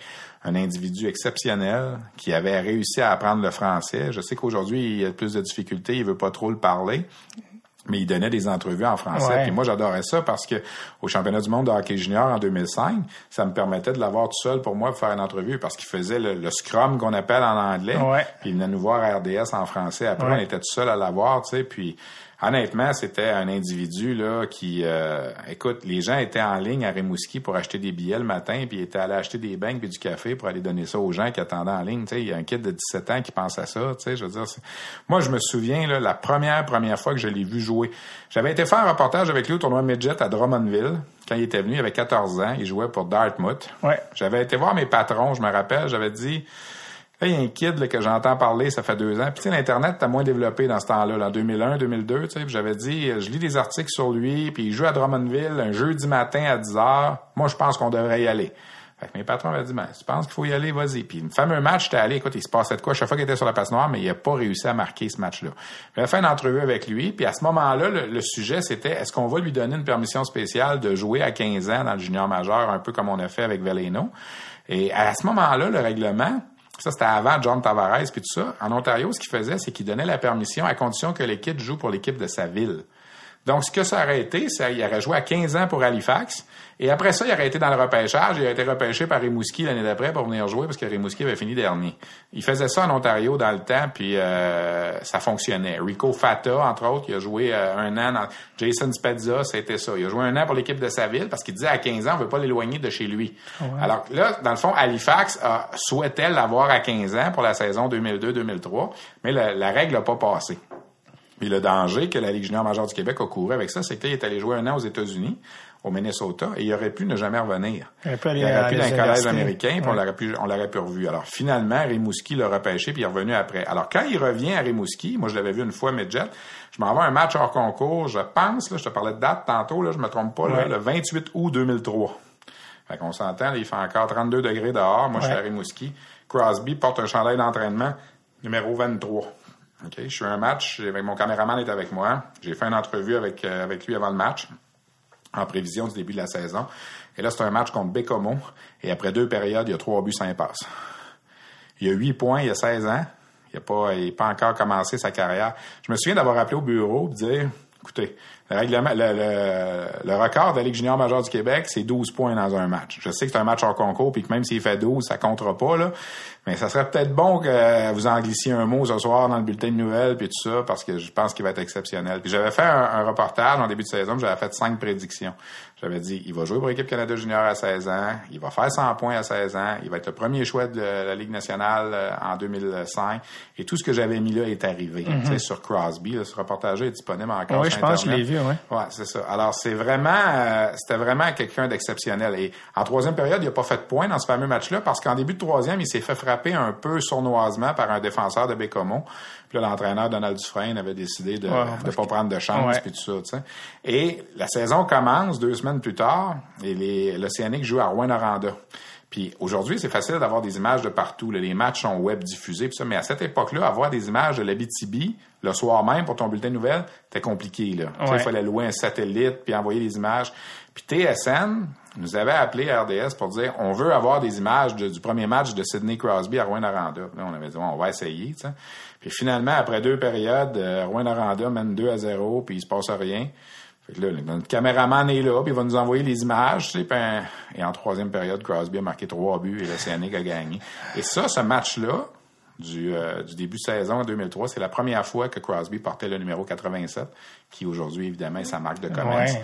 Mais euh, c'est un super ambassadeur Ben, pour la il- Légion D'ailleurs, du il est retourné cet été même Ouais. avec la Coupe Stanley à, à à Rimouski. Rimouski. Un beau geste que les gens ont apprécié là-bas, tu sais. Puis écoute, on va retirer son numéro éventuellement. là. C'est c'est une question de timing. Ouais, on n'a pas réussi à trouver le moment pour le faire, mais c'est sûr que ça va. Je pense pas que ça va être un problème. Non, non, c'est pas un problème. Euh, D'ailleurs, il a même répondu encore en français à des questions Ouais, euh, il- cet été. il- tu sais, c'est c'est un, c'est vraiment un individu spécial. Tu sais, moi, pendant un an ou deux après qu'il est parti de Rimouski, j'avais tenu le contact un petit peu avec lui. Tu sais, on s'envoyait un petit message de temps en temps. Puis euh, j'ai déjà, euh, j'ai déjà emmené son père à un match à Val d'Or par Rouen-Noranda. Troy. Troy, euh, Troy était venu voir jouer euh, Sydney à, à Gatineau le vendredi soir, puis Rimouski jouait le samedi, le dimanche à Val d'Or par Rouen-Noranda.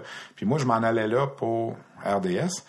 Puis le père avait pas prévu, il était venu comme de Halifax à Ottawa en Europe, puis il devait repartir en avion. Puis finalement, j'avais offert de, de l'amener avec moi, tu sais, puis fait que j'en avais appris beaucoup, tu sais, sur le, le kit. Et tu fais 6-7 heures de route avec ça. le père, tu sais, c'est... euh, Qu'est-ce que tu avais appris? euh? ben, quelle sorte, tu sais, quand- comment ça s'était passé dans sa, dans sa jeunesse, Ouais. puis tout ça, tu sais, puis comment est-ce que, tu sais, depuis qu'il a l'âge de 7-8 ans, tu sais, qu'il ne vit que pour ça, puis que, tu sais, Sydney, là, c'était le genre à, à sa famille de pension, à Rimouski, là, à aller faire l'épicerie avec la famille de pension, par regarder, là, les étiquettes, que- c'est quoi qu'on mange, tout ça, tu sais.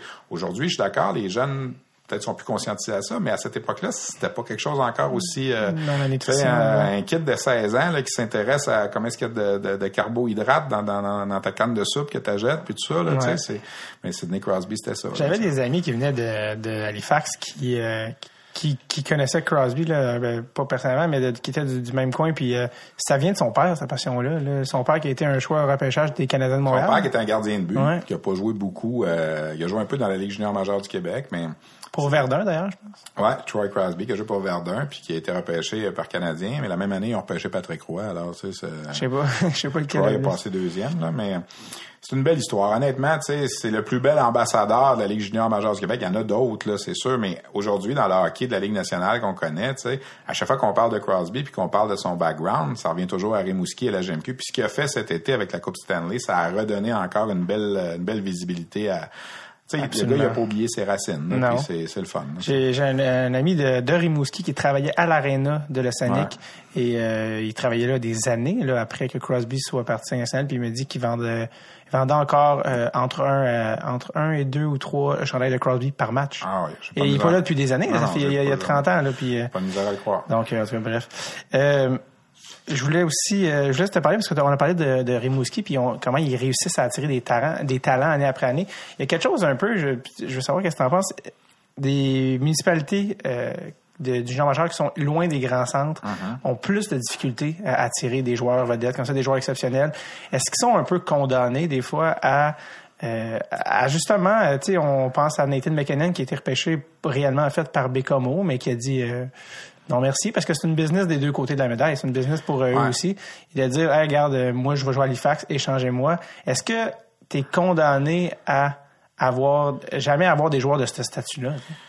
Quand tu es éloigné? Peut-être un peu, mais en même temps, la transaction de Nathan McKinnon pour Bécomo les a emmenés en finale deux ans. L'année d'après. C'est, dommage qu'ils n'ont pas gagné, mais ils ont été en finale deux ans à Bécomo avec cette transaction-là. Tu sais, oui, c'est, t'aimerais ça en tant qu'organisation, puis on l'a vu encore, là, euh, c'est arrivé encore avec Jared McIsaac, là, le défenseur d'Halifax, qui voulait pas non plus aller à. Bécomo.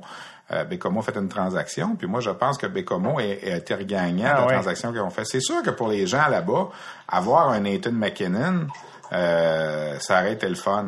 La Ligue junior majeure du Québec a pas joué de chance deux ans de suite. Au repêchage de 2011 et de 2012, les deux meilleurs espoirs sont en 2011 Nathan McKinnon, un gars d'Halifax, et ça, ça donne que cette année-là, le premier choix, c'est Bécomo qui est là. Ouais. Et en 2012, le meilleur espoir s'appelle Nicolas Roy, un gars d'Abitibi, Et le premier choix cette année-là, c'est le Cap-Breton qui l'a. Alors, le jeune du Québec était pas entiché d'aller jouer au Cap-Breton à, à 16 ans en secondaire 5. Et le jeune d'Halifax n'était pas entiché de venir jouer à Bécomo à 16 ans. Si ça avait juste été le contraire, Ouais. si en 2011, Cap-Breton avait eu le premier choix, probablement que McKinnon aurait joué pour les Screaming Eagles, puis si en 2012, Bécomo avait eu le premier choix, probablement que Nicolas Roy aurait joué pour Bécomo, a joué pour Chicoutimi. T'sais, Le père de Nicolas Roy disait, moi, je veux juste que mon fils demeure au Québec à 16 ans et qu'il complète son secondaire 5 dans la structure scolaire du Québec. N'importe quelle des 12 équipes au Québec, je veux juste pas ait les maritimes. Puis le kid, je me souviens, le père m'avait dit en entrevue, il dit, moi, Monsieur Leroux, là, j'habite à Val-d'Or. Si je veux aller voir mon fils qui me dit qu'il s'ennuie au Cap-Breton, là, faut que je prenne trois avions pour aller le voir. Val d'Or à Montréal, Montréal à Halifax, Halifax au Cap-Breton. Et ça va me coûter 2000 dollars pour aller passer deux jours avec mon fils là-bas parce qu'il s'ennuie. Et j'ai-tu le droit en tant que père de vouloir que mon fils finisse son secondaire 5, lui c'est un professeur en plus, finisse son secondaire 5 dans la structure du Québec. Tu peux pas dire à ce monsieur-là, non monsieur, fermez votre gueule, puis allez jouer ce que vous êtes repêché, comme on lit des fois sur les blogs Ouais. que les gens disent. C'est facile à dire ça. Chaque personne, quand tu as des opportunités, tu sais, il y a des jeunes qui n'ont pas d'opportunités. Ils sont premier choix. Tu sais, Alexis Lafrenière, peut-être qu'il y en aurait eu des opportunités Ouais. cette année, là, mais tu sais, si Alexis Lafrenière euh, était arrivé puis avait dit, eh ben moi, euh, le- telle équipe de la USHL m'a repêché puis je veux y aller. On est qui, nous, pour dire t'as pas, t'as pas d'affaire à aller, va à Rimouski, c'est là qu'on t'a repêché, tu sais. Je comprends que les gens dans ces villes-là, c'est difficile. Moi, je pense que le travail qu'il faut qu'il se fasse, exemple, Bécomo, là, qu'on a vécu quelques fois, gagne, fais des transactions, gagne avec les, transactions que tu vas faire, puis tu vas créer une crédibilité pour ton équipe qui va faire en sorte que quand un prochain McKinnon va arriver, tu te dis, regarde, nous autres, là, ça fait trois fois qu'on gagne dans les cinq dernières années. On a développé lui, lui, lui, lui, lui, qui s'est rendu dans la Ligue nationale. Pourquoi tu viendrais pas jouer pour nous autres? Tu sais, je veux dire, c'est- je pense que c'est comme ça. Puis la, la Ligue a mis des règlements en place aussi pour justement favoriser que quand un kid veut pas se présenter comme ça, tu l'as repêché, il veut pas venir, mais tu vas avoir une compensation, puis tu peux faire un échange qui va faire que bien souvent, Tu vas être gagnant. tu sais, c'est plate le Bécomo parce que Ouais. Nathan McKinnon n'est pas allé puis il aurait pu gagner contre Val d'Or. Ils ont perdu en 7 à 50 secondes de la fin de la, de la troisième période. Mais s'il avait gagné, tout le monde aurait dit, ben, la transaction McKinnon a été payante. Ouais. là. Ah ouais. Mais malheureusement, ils n'ont pas gagné. J'avais été faire des shows à Bécomo, puis j'avais parlé à des détenteurs de billets qui en ont depuis la première saison, qui fêtent les 20 ou 25 ans. Ouais, ouais. Puis je disais, ah, c'est qui les, les meilleurs joueurs qui sont passés à, à, à Bécomo, tu sais, à Québec, qui ont eu des Radulov, des McKinnon, des Crosby, Arimus, qui sont comme ça. Puis je chantais que c'était comme, pff, ouais, on a, ouais, euh, je chantais que c'était plus difficile à répondre comme Ouais. question. Puis je, je, je comprenais que les gens de la place étaient, étaient frustrés, mais je, je comprends aussi l'autre côté de la médaille. Pour les si joueurs. toi, t'es, t'es, t'es parent d'un jeune un jour qui Ben se retrouve oui. dans cette situation-là, Ah oui, je comprends. tu sais, tu diras pas. Puis, puis moi, je, je reviens toujours à ça aussi. Des fois, on a, on a blâmé McKinnon lui-même. Je me souviens quand il est retourné jouer à Bécomo la première fois, il avait sorti les suces, puis les couches, puis le traité de... Je sais pas jusqu'à quel point c'est le kid comme tel Ouais. ou ce sont les parents qui sont à blâmer. Tu sais, le parent McKinnon, monsieur, madame McKinnon, ils veulent peut-être pas que leur fils en aille à Bécomo parce qu'il va être là. Peut-être que Nathan lui-même, là, lui, là, il veut jouer au hockey. Ouais, ça. peut-être qu'il serait allé jouer à Bécomo puis ça n'aura pas, aura Ouais. pas dérangé. C'est sûr que j'admire toujours le kid qui dit Moi, monsieur, vous m'avez repêché, puis je vais être là, je vais y aller. Tu sais, je veux dire, c'est sûr qu'on voudrait que c'est dans le meilleur des mondes, ça se passe toujours comme ça. Mais, Mais c'est malheureusement plus pas ça. ça. Il y a un événement à chaque année. Il y a, une couple d'événements majeurs à chaque année dans ton calendrier. Le repêchage junior majeur en est un, le repêchage de la Ligue nationale en est un. Mais le troisième, le, le, le gros party de l'année, c'est le championnat. Ouais, c'est pas le troisième, c'est le premier. C'est c'est ça, Ouais, je voulais pas te le faire dire, mais je voulais un peu que. Le championnat mondial junior de hockey, pour moi, c'est ma Coupe Stanley. C'est mon événement de l'année. euh, même dans le temps, là, RDS, nous n'avons nous n'avons plus malheureusement les droits de présentation de la Coupe Memorial. Alors, c'est sûr que j'avais ces deux événements-là maintenant, mais c'est sûr que c'est pas parce qu'on a gardé le championnat du monde que je dis ça. là. Ouais. C'est vraiment l'événement numéro un de mon année à chaque année, du 26 décembre au 5 janvier. Je vais faire cette année là, mon 21e championnat du monde de hockey junior, dont mon 20e de suite. Alors, ça veut dire que ma fille Véronique, qui a 20 ans, elle a pas eu papa une fois à la maison depuis qu'elle est au monde, à Noël pour jour de l'an. C'est ça que ça implique. Là? Je veux dire, elle est née en 97. Euh, moi, je couvre le championnat mondial de hockey junior depuis 99. Fait que, mettons, elle était là à Noël 98. Là. Euh, J'adore ça.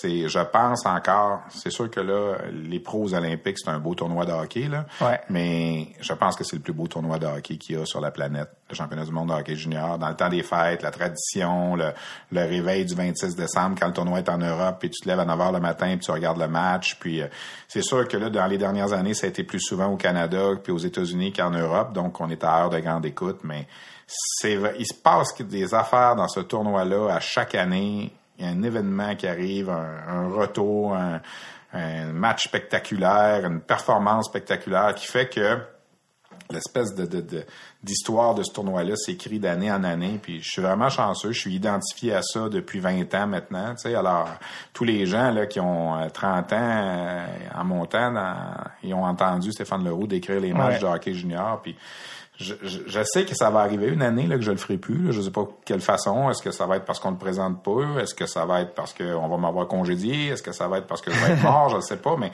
c'est sûr que la première fois que j'irai pas à ce tournoi-là, ça va vraiment être difficile parce que je, je, je tripe beaucoup à ce tournoi-là. Puis euh, je, je me considère chanceux là, d'être là. Autant oui, c'est difficile au niveau familial. C'est sûr que là maintenant les enfants sont plus vieux puis tout ça. Puis on, Comment ça s'est passé de ce côté-là quand Ah, mais il y a eu des années que c'était pas facile. Tu sais, je veux dire quand les enfants, moi, j'ai deux enfants qui ont 21 et 20 ans aujourd'hui, mais quand ils avaient 6 ans, 7 ans, 8 ans, là, je veux dire, nous on faisait toujours notre party de Noël le 22 ou le 23.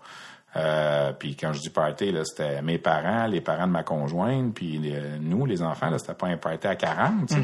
On faisait ce qu'on appelait le souper de Noël de papa, parce que sinon, papa partait le lendemain, puis on leur voyait le 6 janvier. Tu sais, la chanson de Beau Dommage, ouais, on le 23 décembre, jour de Noël, on s'en verra le 7 janvier, mais tu sais, c'est... Ah, changer Monsieur Côté pour Monsieur Leroux. C'est ça, exactement. J'ai toujours dit que cette tune-là, euh, elle, me collait bien, tu sais. Euh, c'est sûr qu'il y a des années, je me souviens... J'espère que je pense je suis pas quelqu'un qui a des regrets là puis tout ça, tu sais, puis j'espère que je me dirai pas un jour j'ai manqué des bons moments, tu sais, mais c'est sûr que quand quand je partais là puis euh, il y a une année entre autres, je pense que c'était en Russie. Donc en 2002, 2001 mais mettons 2000 2001. Ouais. Ma fille avait 5 ans. Puis je me rappelle le 6 janvier, euh, ma conjointe vient me chercher à l'aéroport parce que je reviens de, du tournoi à Moscou on est assis dans la voiture, puis on s'en vient, tu sais. Puis ma fille est assise dans son petit euh, dans son petit banc arrière, puis elle me dit Papa, je pensais que tu reviendrais jamais.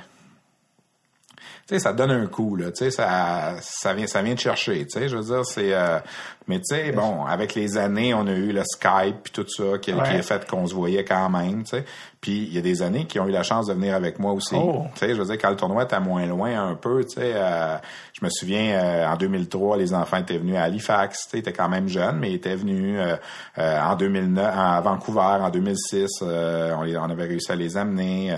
En 2011, à Buffalo, mon fils était venu avec moi, était rendu à 14 ans, on était partis en voiture ensemble, j'avais décidé d'y aller en auto à Buffalo, tu sais, puis vivre ça avec lui, tu sais, fait que, puis là, ben, tu sais, j'ai réussi à le faire accréditer, fait qu'il me suivait avec moi en dessous, il donnait un petit coup de main pour transporter l'équipement du caméraman, tu sais, fait qu'il il vivait de l'intérieur un petit peu, tu sais, c'est euh, c'est cool. Mais euh, est-ce qu'ils t'ont déjà fait sentir que ça serait le fun que tu sois à la maison Moi, je disais toujours, je, compense l'été. J'ai deux mois de vacances l'été. Tu sais, alors, je suis pas là à Noël, mais j'ai deux mois de vacances l'été. L'été, c'est sûr qu'on se reprenait, puis on mm-hmm. essayait de faire plus de choses euh, familiales, mais euh, moi, le, réveillon de Noël du 25 décembre, là, je travaille, je suis pas là. Je veux dire, je suis à une pratique de hockey. Généralement, l'équipe Canada s'entraîne toujours à 3 heures le 25 mhm. décembre. Fait que j'ai pas. Puis il y a des années, selon ce que RDS décidait au niveau de la production, il y a des années que je partais carrément tout seul il y a des années ah, que la description se faisait en studio par mes collègues, puis moi j'étais sur place juste pour les entrevues parce que ça coûtait trop cher techniquement d'être sur place. Puis, tu sais, j'espère maintenant qu'à RDS on va toujours être sur place pour faire la description parce que c'est ça qui est le fun. Tu sais, mais tu sais, je me souviens, euh, je pense en 2004 en Finlande, j'étais parti tout seul, puis le caméraman avec qui je travaillais c'était un Finlandais qu'on avait engagé là-bas. fait que je suis vraiment anglais? Euh, oui, il parlait anglais, mais moi, je suis arrivé là-bas oui, il y avait mes collègues de TSN, tu sais, qui m'ont un peu intégré dans le groupe, mais j'étais vraiment tout seul au monde, tu sais, t'étais mm-hmm. dans ton hôtel, même je m'étais perdu, euh, de l'aréna à, l'hôtel en revenant, en marchant dans la ville, tu sais, puis là, t'es le 25 décembre, t'es perdu dans une ville, t'es sur le décalage horaire, tu sais, je veux pas faire pleurer personne, mais je veux dire, c'était comme, c'était pas évident, ah tu sais.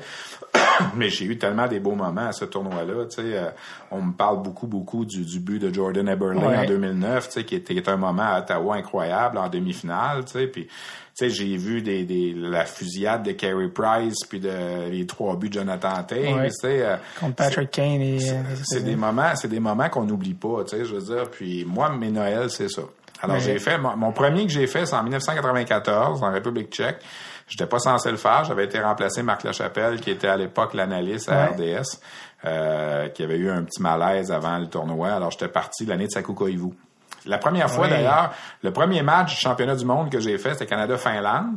Et c'était la première fois que les partisans du Canadien voyaient Saku Koivu à l'œuvre. Parce qu'à l'époque, rappelons-nous, il n'y a pas d'Internet, il n'y a pas Non. de... Alors, le Canadien avait repêché un Finlandais en premier choix en 93 que personne n'avait jamais vu jouer au Canada. Alors, la première fois qu'on l'a vu jouer, c'est le match Canada-Finlande du championnat mondial junior de 94, donc le 29 décembre 93, mettons. Et j'étais là, je, je faisais ce match-là, et c'est cette fois-là qu'on a vu jouer pour la La première première fois. fois. De, de, sur 20 ans plus de, de, de, de championnats du monde de hockey junior, c'est lequel qui, est où- Ben, le- qui, qui se démarque selon toi? Ben écoute, les conquêtes de médailles d'or, c'est sûr que c'est le fun, tu sais, je veux dire euh, Ouais, le, moment. le moment, Ouais. le moment, je pense, c'est à Burley là, à Ottawa en, en 2009. Euh, le Canada y allait pour une cinquième médaille d'or de suite. Perdait. Et là, il perdait, il restait 5 secondes à jouer, puis la sortie de zone coupée. Écoute, je revois le, Ah. Ryan Ellis coupe la sortie de zone, donne à John Tavares.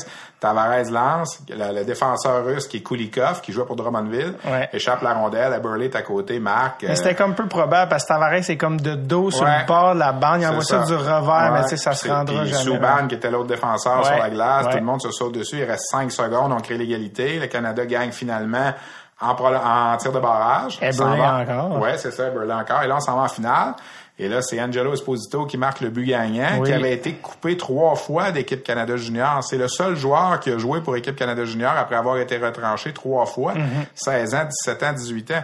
Puis à 19 ans, il marque le but gagnant du match de la médaille d'or. Tu sais, c'est une belle histoire, ça Ouais. aussi. Tu sais, je veux dire, même s'il n'a pas eu la carrière qu'on pensait qu'il y aurait, tu sais, euh, c'est un moment qu'on y enlèvera jamais. Tu sais, puis Absolument. écoute, des, des remontées, euh, la- la- la- autant la, défaite, tu sais, euh, en 2011, le Canada mène après deux périodes à Buffalo, se fait marquer euh, quatre buts en troisième période euh, par les Russes, euh, des, des déceptions, des, il se passe toujours quelque chose, on dirait, on sait jamais, tu sais, je veux dire, au Centre Bell, là, la, la séance de tir de barrage l'année passée, Ouais. je veux dire, écoute, c'est dommage qu'on nous ait fini ça avec une séance de tir de barrage alors qu'on aurait pu jouer jusqu'à temps qu'il y ait un but, Est-ce que c'est, que quelque chose que tu aimerais voir changer? Ben oui, c'est sûr. Pour la- Je veux dire, c'est euh, c'est inspiré du soccer, la, la fameuse séance de Ouais. tir de barrage, pas dans un match de médaille d'or comme ça. Tu sais, après 80 minutes où tout le monde est sur le bord du siège. Tu sais, si on avait joué une cinquième période le soir-là, il n'y a pas personne qui serait parti. Là. Non. Tu sais, je veux dire, mais là, tu Comment c'est rien, en fait? là? ben non, c'est ça. Tu règles ça avec une séance de tir de barrage, c'est un peu dommage. Tu sais, ça a fait, ça a laissé un goût amer. Qu'on ait gagné ou perdu, là, Ouais. puis je me souviens de l'avoir dit en ondes avant. Là. Ouais. Qu'on gagne ou qu'on perde, peu importe, là, ça change pas que ça devrait pas finir de même. Absolument. Euh, Il y a quelque chose, moi j'ai j'ai été euh, euh, au, au Centre Bell voir une game, je pense que c'était contre la République tchèque. Et euh, les billets ne se vendaient pas. Euh, je regardais, je regardais à consulaire juste avant que la game, puis les billets de Qu'est-ce que je te disais tantôt? Mais quand tu parlais de Montréal, exactement. de hockey, tu sais, Mais est-ce qu'il y a un côté marketing du côté du championnat du monde où ils ont commencé les billets tellement chers qu'ils ont perdu le monde, peut-être? Ben, peut-être un peu. Essayer de vendre des packages. C'est normal Ouais, qu'on essaie de vendre des ça. packages parce que si tu vends juste les billets à l'unité, il y a seulement que les billets du Canada qui vont se vendre. Ouais. Mais en même temps, dans les autres pays, c'est comme ça. Tu sais, on parlait tantôt de, de la fusillade de, de, de Carey Price puis Jonathan Taves. Moi, j'étais là en 2007 en Suède. Je suis pas sûr qu'il y avait 300 personnes dans l'aréna pour ce match-là. Là. Tu sais, je veux dire, c'était Canada-États-Unis, les meilleurs joueurs au monde, plein de choix de première ronde sur la glace qui s'affrontent. Puis tu as 300 personnes. Pourquoi? Parce que la Suède jouait pas. Tu sais, je veux dire, c'est... Alors, quand tu vas en Europe, c'est plein quand il y a l'équipe locale Ouais. qui joue, mais à part ça, oublie ça. Là. Alors que nous, au Canada, on était habitués, même à Winnipeg, c'est Slovaquie, Finlande, mais il y en a 10 000 dans les estrades. sais. Alors, on voulait faire ça aussi avec Montréal et Toronto, mais c'est plus difficile à vendre. Puis à Montréal, ben, je Ça a été reviens avec plus ça. difficile à c'est- Montréal qu'à Toronto, Ben non? Oui, tout à fait. Ben oui. Puis je reviens tout souvent avec ça. C'est le Canadien à Montréal. C'est ça l'affaire. C'est- C'est-. Heureusement, le, match, à final, c'était plein au bouchon, Ouais. tout ça, puis on avait l'ambiance, tu sais, mais c'est... Puis tu sais, à part ça, là, je vais pas partir de politique, là, Ouais. mais tu sais, à Montréal, oui, on s'identifie au Canada, mais peut-être moins que dans l'Ouest canadien puis en Ontario, tu sais. Il y a moins de gens qui se peinturent la face comprends. aux couleurs du Canada à Montréal que, exemple, à Edmonton ou à Calgary, tu sais. Alors, je suis pas sûr que c'est un événement qu'on va revoir à Montréal. Ça faisait depuis 78 qu'on l'avait pas eu, là. Puis, euh, Ben, je pense que ça sera pas le premier choix. Il va y avoir Non, d'autres endroits qui vont avoir avant. Ben, D'ailleurs, tu as eu la chance d'aller dans beaucoup d'endroits à chaque année en Ouais. Europe, puis ils alternent Amérique du Nord Europe, euh, dans plein de petites villes, que ce soit en Scandinavie, Europe de l'Est.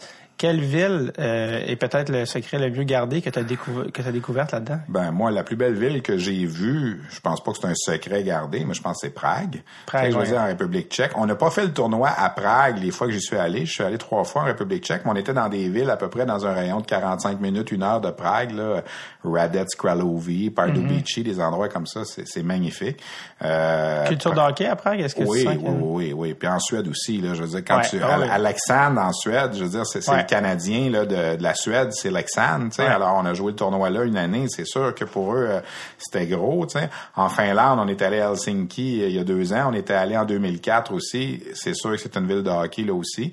En, en Russie, j'ai trouvé, je me suis ennuyé de ma mère un peu. Quand on est allé à, quand on est allé à UFA là, en 2013, Ouais. ça c'est la fameuse année où il n'y avait pas de hockey de la Ligue nationale Ouais. et que le hockey a commencé en janvier. Et là, à RDS, on nous envoie à UFA. Et euh, les matchs sont à 4 heures du matin, heure de Montréal, parce qu'il y a un décalage de 11 heures. Écoute, on est à 100 kilomètres, je pense, du début de la Sibérie. La première semaine du tournoi, il faisait moins 40 000. Je veux dire, ça avait pas de bon sens, c'était froid. C'est- vraiment là, euh, tu sais, euh, l'image qu'on avait, un de mes collègues de travail, il disait par sa fenêtre, tu sais, quand tu vois Rocky s'entraîner, Ouais. là, c'était là, là. On avait l'impression que c'était là qu'il bûchait le bois. là. Tu sais, C'était C'était rough. Ouais, c'était vraiment, euh, c'était pas facile comme endroit. Puis tu sais, la culture est complètement différente, la langue, euh, ils parlent pas beaucoup anglais. Tu sais, on était, je pense, que le vol, c'était trois heures passé Moscou de vol. Là. Ouais. C'est grand la Russie. Ouais, là, fait que on était à deux heures au nord du Kazakhstan. Euh, regardez sur la Sur la une- map. sur la map le UFA. FU. Nous autres, on a dit en blague on est revenu UFA, c'est euh, une fois c'est assez. c'est ça que ça veut dire, tu sais là. Mais C'est euh, d'ailleurs, c'est là que tu as commencé à boire de la vodka. Non, mais... non, je pas, euh, pas trop, mais... Euh, On se demande pourquoi il commence à content- boire. Je suis content d'être allé. Là, puis hein, je Mais me répète, je me oui. plains pas. C'était un beau tournoi. Cette année-là, les gars de la Ligue nationale étaient revenus, même si le Canada a fini quatrième, le Nugent Hopkins était redescendu, puis tout ça. C'est l'année que McKinnon et Drouin avaient 17 ans. Euh, C'était quand même un beau tournoi, même si le Canada n'a pas gagné, mais je suis pas, j'irai pas en vacances là. L'équipe, euh, l'équipe canadienne des, du championnat du monde qui te, que, que peut-être tu considères la meilleure ou qui te... Euh, 2005 probablement. La fameuse 2005, Ouais, ouais. avec euh, Bergeron, Crosby. Euh, qui le était- lockout, donc, Ouais, euh, la première la- l'année. En fait, tu sais, l'année d'avant, le Mario Durocher était l'entraîneur, puis c'est la- l'année que Marc-André Fleury a marqué dans son filet en 2004, puis ils se sont retrouvés avec la médaille d'argent au lieu de la médaille d'or. Puis l'année d'après, il y a plein de vétérans de cette équipe-là qui revenaient, tu sais. Puis c'est plate que Mario Durocher l'ait échappé parce que probablement que c'est lui qui aurait dirigé 2005 aussi, parce que s'il avait gagné en 2004, il aurait voulu reprendre l'équipe en 2005, il aurait pas pu lui dire non, tu sais. Puis, euh, mais c'est probablement la, la- la meilleure équipe, en tout cas une des bonnes. L'année après ça, 2006, ils ont gagné tous leurs matchs aussi, puis ils n'ont accordé que six buts en six matchs. Euh, ça a été pas mauvais. la, la séquence de 5, là, de 2005 à 2009, là, il y a eu des, des bons moments. Tu sais, 2007, c'est l'année de, de Price puis de, de Taves. 2008, ça s'est gagné en prolongation en Suède, alors que les Suédois avaient égalé. Il restait 30 secondes en troisième période. On était tous descendus sur le bord de la bande, prêts à embarquer sa glace pour aller faire les entrevues. Oups, 19-26, euh, 34 secondes à jouer. Les Suédois marquent. Oh, on s'en retourne toutes, là. Tu sais, je veux dire, c'est Oh, méchant oh. anti-climax. Finalement, le Canada a gagné en prolongation. Puis l'année d'après, 2009, ben, c'est Ottawa, ce que je t'ai raconté Ouais, tantôt. Fait que, tu sais, Everett. dans cette séquence de cinq là, là, on a eu des moments incroyables. Puis là, après ça, on dirait que tout arrivait pour que le Canada gagne pas. En 2010, ils l'ont perdu en, en prolongation contre les Américains euh, en Saskatchewan. En 2011, ils menaient après deux périodes, ils l'ont échappé à Buffalo contre les Russes. Tu sais, il, il arrivait toujours Ah quelque ouais. chose. Là, tu sais. puis finalement, en 2015, Benoît Groux, puis à Toronto, on a réussi à, à ramener la médaille d'or. Tu sais, je veux dire, mais le Canada n'est plus tout seul dans ce tournoi-là. C'est ça qui est le fun. De, 2000 Vraiment. de 2009 à 2014, il y a cinq pays différents qui l'ont gagné le tournoi. C'est ça qui est le fun aussi. C'est, un rendez-vous pour les fans de hockey qui est, qui est incroyable. Ouais. Puis quand tu veux revoir les meilleurs euh, espoirs qui s'en viennent, c'est non, moi ça c'est euh, c'est sûr que si on m'enlevait ça là, euh, ça me ferait un gros coup de poignard au cœur là. Puis euh, je- j'espère le faire encore plus longtemps possible. Puis je me dis, tu sais, même si un jour je ralentis la cadence au niveau de mon travail, j'espère Ouais. être capable de garder cet événement-là. tu sais. Ou si jamais un jour je ne suis plus en nombre pour cet événement-là, ben peut-être être sur l'équipe de production parce que je veux dire les statistiques de ce tournoi-là, je les sais Ouais. par cœur pas mal, tu sais. Puis euh, C'est je te aussi- parle, là, j'ai pas de notes devant moi, là, Non, non. je te sors les. euh, fait sais, c'est c'est vraiment quelque chose d'im- d'imprégné là, ben même fort en moi. un- aussi, euh, comme tu l'as dit au début, mais c'est là qu'on peut voir aussi les gars repêchés par le Canadien ou autres en Europe, tu sais, des Yoni aujourd'hui, on les voit un peu plus. Aujourd'hui, il y a Internet. moyen de, se- de Ouais. se planter sur Internet et Ouais. de regarder un match de la Ligue finlandaise à sais, dans, en plein après-midi, si tu veux, tu sais.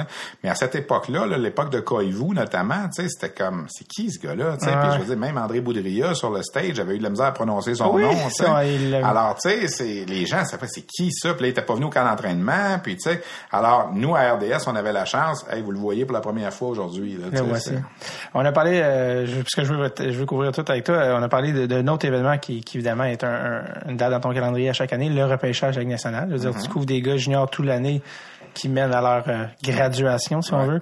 Euh, Est-ce que toi aussi, à chaque année, tu fais tes listes? T'es- je fais ça pour, pour m'amuser. Moi, moi, j'aime pas. euh, tu sais, au tout début, on parlait, puis je disais que je, je cherche pas nécessairement le. le le, le, Le showbiz. Ouais, c'est ça. Euh, faire des, des, des mock drafts puis des affaires comme ça, là. Tu sais, on va, on va se dire les vraies affaires, là. Les gens qui font ça, là, ils voient pas jouer les joueurs, là. Non. Tu sais, il y a pas, à part les recruteurs des équipes de la Ligue nationale qui sont payés pour faire ça à temps plein. Euh, tu sais, moi, là, je si je veux être honnête, là, le gars qui a joué dans la BCHL l'année passée, là, euh, Cale McCarr, là, Mm-hmm. L'ai pas vu jouer une fois dans ma vie. Là. J'essaierai pas de vous faire à croire que je le connais. Là. Je l'ai pas vu jouer une fois. Pourquoi? Parce que euh, les Bandits de Brooks de la Ligue BCHL, là, on les regarde pas à TV, puis on va RDS, mais on va pas couvrir ça. OK? Alors, les informations que j'ai sur lui, c'est ce que j'ai lu puis ce que j'entends des recruteurs. Oui, je peux aller regarder des séquences. Tu sais, je peux regarder un but qu'il a compté ou le regarder patiner pendant 30 secondes. Mais d'avoir une idée sur lui pour le classer puis dire, lui, il est meilleur qu'un tel au Québec ou qu'un tel dans l'Ouest, je trouve ça un petit peu prétentieux de faire ça. Alors moi, je, je me fais une idée sur les joueurs que je vois. Alors j'ai je fais le championnat du monde des moins de 18 ans à chaque année au mois d'avril, qui est une fichue de bonne vitrine pour les voir jouer. Parce que c'est des gars qui sont repêchés pour la plupart deux mois après. Exact. Euh, ceux qui viennent au championnat du monde certaines années pendant que c'est leur année de repêchage, parce qu'il faut être honnête, la plupart des gars au championnat du monde, plus souvent qu'autrement, sont déjà repêchés. Ouais. Euh, je, je me fie à ce que je vois, mais d'essayer de faire un mock draft puis de classer les 50 premiers, Ouais. là, me dit que ceux qui font ça, là, c'est un petit peu... sais, Pour je dis- C'est plus pour leur plaisir que Ouais. pour... euh, Moi, je suis payé à temps plein pour faire ça, puis je les vois pas tous. Alors, imagine ceux qui ont d'autres choses à faire en Ouais. plus pour gagner leur vie. Là. Fait que, oui, j'embarque là-dedans un peu, mais pas mock draft vraiment. J'essaie de dire, j'essaie de deviner, mettons, les 30 qui vont être repêchés dans la première ronde. Pas nécessairement dans le bon ordre. Là. Puis généralement, là, je finis mon, mon expérience à 25 sur 30, 26 sur 30, 24 Ouais, ouais. sur 30. Tu sais, là. Alors, tu sais, mais... Est-ce que tu connais aussi bien les gars de la OHL puis de la WHL Je que peux pas je- les connaître aussi bien Ouais. parce que j'ai pas la chance d'aller voir des autant. matchs. Mais tu sais, dans une saison de hockey, là, je peux voir à peu près sur place, moi-même, là, mettons 75 matchs, 80 matchs de hockey sur place. Si je compte les matchs que je vais voir junior majeur, plus les matchs du championnat du monde, la Coupe Memorial, tu sais, mais ça, les gars d'Ontario, là, je veux dire, qui jouent à Saginaw puis tout ça, là, Ouais. peut regarder un match à la télé des fois de temps en temps, là, mais en même temps, des fois, t'as pas toujours le temps. pis Fait que c'est sûr que je connais plus les gars du Québec que les autres. Il y a pas de doute là-dessus. On n'arrête pas de- d'entendre, il y a de moins en moins de Québécois dans le Ouais. pêcher, il y a de moins en moins de Québécois. Premièrement, est-ce que c'est vrai? Oui, c'est vrai. Ça, c'est, ça, c'est Ça, c'est factuel. vrai. C'est vrai qu'il y en a moins. La, puis- deux- la deuxième question, c'est quand pourquoi? Quand Ben, il y a plein de raisons. Là. Il y a moins, premièrement, il y en a moins qui jouent au hockey qu'avant. Deuxièmement, le monde joue plus au hockey qu'avant. Le reste si. Le reste du monde joue plus. Euh, Puis, tu sais, la réalité, je veux pas faire... les- souvent, j'entends parler de, le mot, le fameux mot qu'il faut pas dire, le racisme envers les Québécois, puis tout ça. Tu sais, moi, j'embarque pas là-dedans. Mais Équipe Canada Junior, à chaque année, il y a toujours moins de Québécois. Pourquoi? Puis au repêchage à Ligue nationale, il y a toujours moins de Québécois. Pourquoi? C'est pas tous des racistes, ces gens-là. là. Il y en a moins, il y en a moins. Qu'est-ce que tu veux qu'on fasse? Je pense qu'ils vont prendre le meilleur joueur. Ben oui, ben oui. Puis les, les raisons peuvent s'expliquer d'un paquet de façons. Puis on a fait des dossiers à RDS au cours des dernières années. Est-ce que euh, nos infrastructures sont pas assez bonnes? On dit souvent nos arénas sont plus désuets qu'en Ontario ou dans l'Ouest. Est-ce que notre structure de hockey mineur, c'est le problème? Est-ce que c'est la Ligue Midget 3 le problème? Est-ce qu'il y a trop d'équipes dans la Ligue Midget 3 Est-ce qu'on est trop participatif dans la Ligue Midget 3 Moi, j'ai de la misère. Je suis déjà allé rencontrer les dirigeants de la Ligue Midget 3 il y a 4-5 ans. Moi, je suis contre une Ligue Midget 3 où toutes les équipes font les séries puis t'as pas de l'aspect compétition. Ouais. Mais là, j'entends, quand je leur dis ça, on dit, ouais, mais Monsieur Leroux, c'est parce que les parents payent 3000 dollars chacun, plus les, tu sais, ça leur coûte 10, 12 000 dollars pour que leurs enfants jouent Midget 3A. Puis là, ben, s'ils font pas les séries, si on, si on dit à des équipes font pas les séries, là, les entraîneurs vont raccourcir leur banc, puis certains vont jouer sur le banc, puis ils joueront pas, puis là, les parents vont chialer. Puis, là, je lève ma main, puis je dis, ouais, mais dans l'Ouest, en Ontario, ils font quoi, eux autres, sais? Ouais, mais c'est une autre mentalité. C'est ça qu'on me répond, tu sais. Euh, au Québec, on dirait qu'on est plus euh, Frileux là-dessus. Ouais, c'est ça. Tu sais, Plus dans, gentil. dans l'Ouest, euh, je te dis pas qu'il n'y a pas un papa d'un fils qui joue sur la quatrième ligne qui chiale jamais, là, mais on dirait que dans l'Ontario puis euh, dans l'Ouest, c'est des choses qu'on entend moins. Euh, on a déjà exploré certaines avenues euh, au niveau du hockey mineur, tu sais, beaucoup de bénévoles qui enseignent le hockey, est-ce que c'est la bonne façon? Ouais. Moi, je, per- je persiste à dire qu'un joueur junior qui arrive à Drummondville a le même service qu'un joueur junior qui arrive à, à Moose Jaw, en Saskatchewan. Fait alors, c'est ce qui s'est fait avant, des fois, qui a fait qu'il sera peut-être pas au même niveau, tu sais. Les ligues Euh, en tant que telles, le junior majeur, Québec, Ontario et de l'Ouest, ont-elles un calibre similaire? Ça se ressemble beaucoup au niveau de, de- de- dans les- on le voit avec les coupes Memorial. là. dans les 21 dernières années, chaque ligue a gagné sept coupes Memorial avant cette année là, puis chaque ligue est allée sept fois en finale. Alors au niveau de la coupe Memorial, on n'a plus de complexe comme on avait avant que Grand Bay gagne en 96, tu sais, où là on disait qu'à chaque année on partait avec euh, deux prises, trois fausses balles contre nous autres. Euh, au niveau maintenant de, de- des ligues, je pense qu'on n'a rien à envier, mais le, le personnel dans chaque ligue, c'est pas parce que ton équipe de ta ligue gagne la Coupe Memorial que tu vas avoir plus de joueurs repêchés à la Ligue nationale. Là, je veux dire, si tu gagnes la Coupe Memorial parce que tu avais un Radulov dans ton équipe qui était un Russe, que tu avais deux Américains qui t'ont aidé à gagner, ça fera pas faire repêcher plus de Québécois à Chicoutimi. là. Tu sais, il y a quelque chose qui se passe avec notre Ouais. hockey. Chacun a sa, sa bribe de solution, puis probablement que la réponse, ça vient d'un paquet de facteurs de tout inclus. On avait même regardé à un certain moment, est-ce qu'il y a plus de, de familles éclatées au Québec qui fait en sorte que papa reste à Laval, maman reste à Saint-Bruno, puis inscrire le kid au hockey, c'est trop compliqué. Fait que, Mon Dieu, on est rendu loin d'un facteur. ben oui, c'est ça, mais ouais. est-ce qu'il y a plus de patinoires extérieures en Ontario puis dans l'Ouest pour que les jeunes patinent? Est-ce que, tu sais, la façon d'enseigner, il y a plein, plein de facteurs, puis il y a pas personne qui a la réponse hors de tout doute, là, tu sais, là. Mais les, les dirigeants, il y a moins de Québécois qui sont euh, recruteurs chefs d'équipe de hockey. Il y a une seule équipe de la Ligue nationale que le recruteur chef est un Québécois. Puis c'est pas le Canadien, hein, les Ducks d'Anaheim avec Martin Madden Ok. Junior, tu sais. Alors, veux, veux pas, à un certain moment, là, les joueurs, quand ça arrive à pas mal égal, là, ben, euh, tu prends le gars que tu connais le plus, puis euh, le gars que tu connais le plus, il vient de l'Ontario, puis il vient de l'Ouest, tu sais. Ça, c'est une réalité aussi, là. Tu sais, c'est...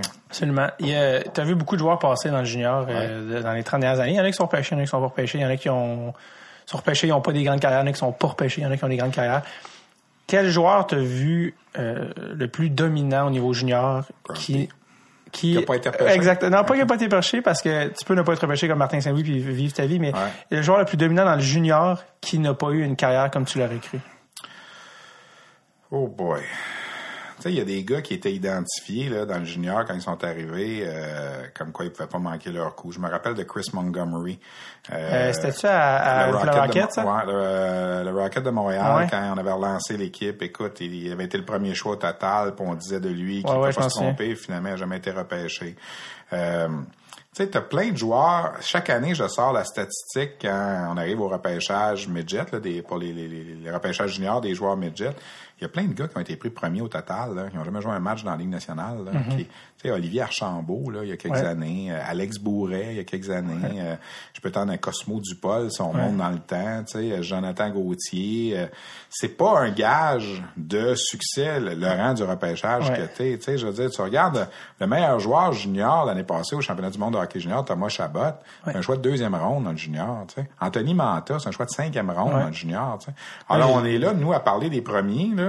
Des fois, c'est le gars de ronde qui va Ouais. faire gagner. les développements, c'est encore très jeune. J'ai un ami qui travaillait pour Hockey Québec, puis euh, euh, en stage, euh, en maîtrise, puis euh, Thomas Chabot était, c'était avant son junior, puis les, les gens disaient de l'organisation disaient qu'est-ce qu'il fait là, lui? Qu'est-ce qu'il fait là, Thomas Ah ouais, Chabot? c'est Comment ça. c'est qu'on l'a invité Puis fait cocasse, j'étais une partie caritative de hockey avec des joueurs de la Ligue nationale cet été à Laval pour la, la classique Kevin Raphaël, puis à un moment donné, je suis parti en échappée. J'ai eu une longue passe de Pierre-Luc Dubois, j'étais en échappée, j'étais la ligne bleue, j'étais tout seul. Puis à, à l'autre ligne bleue, il y avait Thomas Chabot. Thomas Chabot, il a décidé que j'irais pas en échappée. Il a fait deux, deux enjambées, puis j'ai j'ai jamais eu le temps de tirer. il y a des gars qui sont euh, qui se développent sur le tard, qu'on n'avait pas imaginé qui seraient bons, tu sais, puis euh, Des gars comme euh, des gars comme que, que, que je veux te demander qui me piquent ma curiosité, c'est des gars comme Simon Gamache, tu sais, Ouais. qui vont faire quoi 200 points, euh, qui vont brûler le junior. Simon Gamache, probablement que dans le hockey d'aujourd'hui, il aurait réussi à faire sa place. Mais il jouait encore dans une époque, quand il a fini en 2001, où euh, on accrochait, c'était avant le lockout, on avait encore, tu sais. C'est bizarre, hein, parce que avant, les seuls petits qui passaient, entre guillemets, c'était les gardiens de but. Ouais. Tu sais, des gardiens de but de 5 et 8, 5 et 9, euh, t'en avais dans la Ligue nationale. Je me rappelle de Daniel Berthiaume, qui était un, un chum avec qui j'allais à l'école, qui a joué avec les Jets de Winnipeg, qui mesurait 5 et 7, pesait 150 livres. Mario Gosselin, des, des petits C'est ça. Mario Gosselin, euh, Grant Fuhr, c'était pas un grand gardien, puis tout ça, mais t'avais besoin des gros en avant. Aujourd'hui, c'est le contraire. Les petits passent en avant, mais si tu veux être gardien de but, là, si tu fais pas CC3, oublie ça, on te, prend- on te regarde même pas, Ouais. je veux dire. Alors, un gars comme Simon Gamache, aujourd'hui, je pense qu'il aurait une chance. Un gars comme Patrice Lefebvre, tu remontes encore plus loin, tu sais. Il a joué trois matchs dans la Ligue nationale, mais tu sais, c'est le meilleur compteur de l'histoire de la Ligue canadienne de hockey. Incroyable. Il a, il a pas percé dans la Ligue nationale parce qu'il était à une époque où ça fonctionnait pas. Un gars de 5 et 5 dans la Ligue nationale, oublie ça, on prenait pas ça, tu sais. Absolument. Euh, ça a changé. Il y a eu un gros changement au niveau du gabarit là, pour les gardiens et les joueurs d'avant. Le, le junior majeur euh, a une réputation euh, ambivalente. Il y en a qui sont très critiques à l'endroit de la manière qu'on gère des, en- des enfants, des jeunes. Puis le, le film Junior, le documentaire Junior, a eu un certain On impact. à RDS. Ah oui, euh, récemment. ouais, ouais. C'est un documentaire là, que j'invite les, les, les fans à aller voir, là, sur, euh, qui suit le Dracard de Bécomo, Ouais, mais qui, a- qui ne contient aucune scène de hockey. C'est vraiment tout ce qui est le hors-glace, tout ce qui est... le- le- le- Qu'est-ce que tu as pensé de ce documentaire-là? Oh. Puis est-ce que l'impact qu'il y a eu est réel? Hey, J'ai deux, trois affaires à dire là-dessus. Vas-y. Euh, premièrement, quand ils ont tourné ce documentaire-là, moi, je, je les avais un petit peu rencontrés, Stéphane et Isabelle, qui étaient un couple de réalisateurs qui travaillaient pour l'ONF. Euh, eux, ils ont, ils ont déménagé à Bécomo là, pendant 7-8 mois de temps avec leur caméra, puis ils étaient vraiment à l'interne. Tu sais, c'est l'ancêtre du 24CH, là, puis l'ancêtre Ah, des ouais. euh, 24 là, qu'on voit Ouais. là-dedans. Ça Parce fait déjà un certain temps, ce documentaire-là. 2005-2006. Ah, ok, ok. Euh, deux- ouais, 2005, 6 ou 6, 7. En tout cas, une de ces deux saisons-là. Puis, euh, écoute, premièrement, le Dakar leur a donné accès à tout. Ouais. Il y a des choses qu'on voit dans ce documentaire-là qui sont raides, mais il y en a plein qui n'ont pas montré qu'elles étaient encore plus raides. OK? Euh, moi, j'ai adoré. Pourquoi? Parce que je suis là-dedans, puis je connais les intervenants, puis tout ça, tu sais, mais c'est sûr que un, un parent qui regarde ça, aujourd'hui, premièrement, il faut pas oublier que ça fait 10 ans, là, il y a des choses qui ont évolué depuis, là, mais c'est sûr que ça fait peur, là. Je veux dire, euh, c'est tellement drôle, tu me parles de ça, parce qu'à RDS, au mois d'avril, on a acheté des documentaires de l'ONF. Ça, c'en est un de la gang qu'on a repris. Puis on nous a demandé, à moi et François-Étienne Corbin, de, remettre ça en, contexte. C'est une intro puis une extro. Puis j'ai appelé Éric Dubois. Éric Dubois, qui était l'entraîneur-chef du Dakar de Bécomo à cette saison-là, qui était son année recrue comme entraîneur-chef. Il avait été adjoint avant. Et euh, lui, écoute, il, il, a, a eu une mauvaise réputation à cause de ça, là, parce qu'il était sacrait dans le vestiaire, puis c'est comme ça que ça se passe, puis il Ouais. crie, tu sais, puis là, les gens écoutaient ça, puis il m'a même dit à un certain moment, son fils Pierre-Luc, Pierre-Luc Dubois, c'est Ouais. le fils d'Éric Dubois, Ok. on le voit dans la vidéo à un certain moment, il est tout petit, Ah, il a mon 7-8 ans, il est dans le corridor, je sais tu regardes, portez attention, il y a un Oh, petit gars qui se promène dans le corridor, là, qui a 7-8 ans, c'est le fils d'Éric Dubois, euh, Pierre-Luc Repêché, troisième au total. par les euh, Blue Jackets de 2000. Columbus, c'est ça. Et l'été suivant, Eric devait coacher les jeunes de Pierre-Luc et les jeunes, et les parents étaient venus le voir, puis là, ils disaient, on a vu le film, là, on a peur un peu, tu sais. Puis Eric, ça lui a nuit au niveau de sa réputation. Il s'en faisait beaucoup parler quand il a fait des entrevues pour être entraîneur ailleurs après qu'il a été congédié à Bécomo. C'est sûr qu'il y a des choses là-dedans qui sont très dures, là. Le, le- le- le- le joueur qui se fait foutre à la porte de l'équipe, puis qui s'en va avec son sac de poubelle, puis tout ça, tu sais. Il y a- il y a des images très, très euh, frappantes de ce documentaire-là. Tu sais, le, hockey junior majeur, on dit souvent, c'est une école de vie. Là. Tu sais, t'as- t'apprends des choses de la vie là-dedans. Tu seras probablement pas un joueur de hockey, là, mais t'apprends des choses qui vont te servir pour le reste de tes jours là-dedans. Puis c'est sûr que c'est difficile à regarder pour celui qui est pas dans le hockey puis tout ça. Premièrement, les sacres, il y en a tout le long. Là, je veux dire, euh, moi, je me souviens quand j'avais été voir la première présentation de ça, le tapis rouge, j'avais été mis à compter les sacs. Au bout de 15 minutes, j'ai arrêté parce que il y en a, il y en a tout le long. Mais c'est comme ça que ça se passe. Dans un vestiaire de hockey, là, euh, on dit pas euh, chocolat, envoie la rondelle dans la zone. là, tu sais, Ah c'est- ouais. plus souvent un sac qu'autrement. Tu sais, puis, mais euh, En quoi ça a évolué? Le, quand tu dis que ça a changé mais depuis t'as 10 ans. plus le droit, je pense, autant avec les jeunes aujourd'hui, de peut-être crier après eux comme ça, puis de péter des coches comme ça, parce que le jeune a changé. Ça, ne fonctionne plus. Non, c'est ça. Tu sais, euh, il y a tellement d'affaires qui ont changé. Moi, ça fait 28 ans. Là. Écoute, en 92, 13, là, puis c'était vrai encore pire avant, là, mais je me souviens des entraîneurs juniors qui disaient dans le journal le matin à Marc Lachapelle ou nous à RDS, un tel, en parlant du joueur de l'autre équipe, qui a 17-18 ans, il est mieux de patiner à tête haute demain soir parce qu'il va se faire ramasser. Hey, c'est des menaces. là. c'est- carrément des de menaces. l'intimidation, ouais, tu ferais ça aujourd'hui, tu fais arrêter. Là. Ouais, ouais. Mais ça passait dans le temps. House of Pain accroché à Laval dans le, le plafond de l'aréna avec le Titan de Laval, les frères Morissette en 93. Tu ferais ça aujourd'hui, ça passerait pas. Barbare. Mais pourtant, ça passait à ce moment-là. La société acceptait ça. Comme la société acceptait qu'on conduise notre voiture avec une bouteille de bière entre les deux jambes. Ouais. Puis qu'on n'attachait pas notre ceinture de sécurité, puis qu'on mettait pas de casse de bicycle à nos enfants. Les choses changent. Le hockey évolue. Autant moi, pas que je suis un partisan des bagarres puis tout ça. Il y a eu un gros débat de société à l'été 2008 à la suite de l'incident de, de Jonathan Roy là, à, Ouais. Chicoutimi. Puis euh, on se disait faut enlever les batailles dans le hockey. Puis moi j'étais comme ouais, on n'enlèvera jamais les batailles dans le hockey. Mais même moi aujourd'hui, je me surprends quand ça, ça se bat encore au hockey junior, beaucoup moins qu'avant.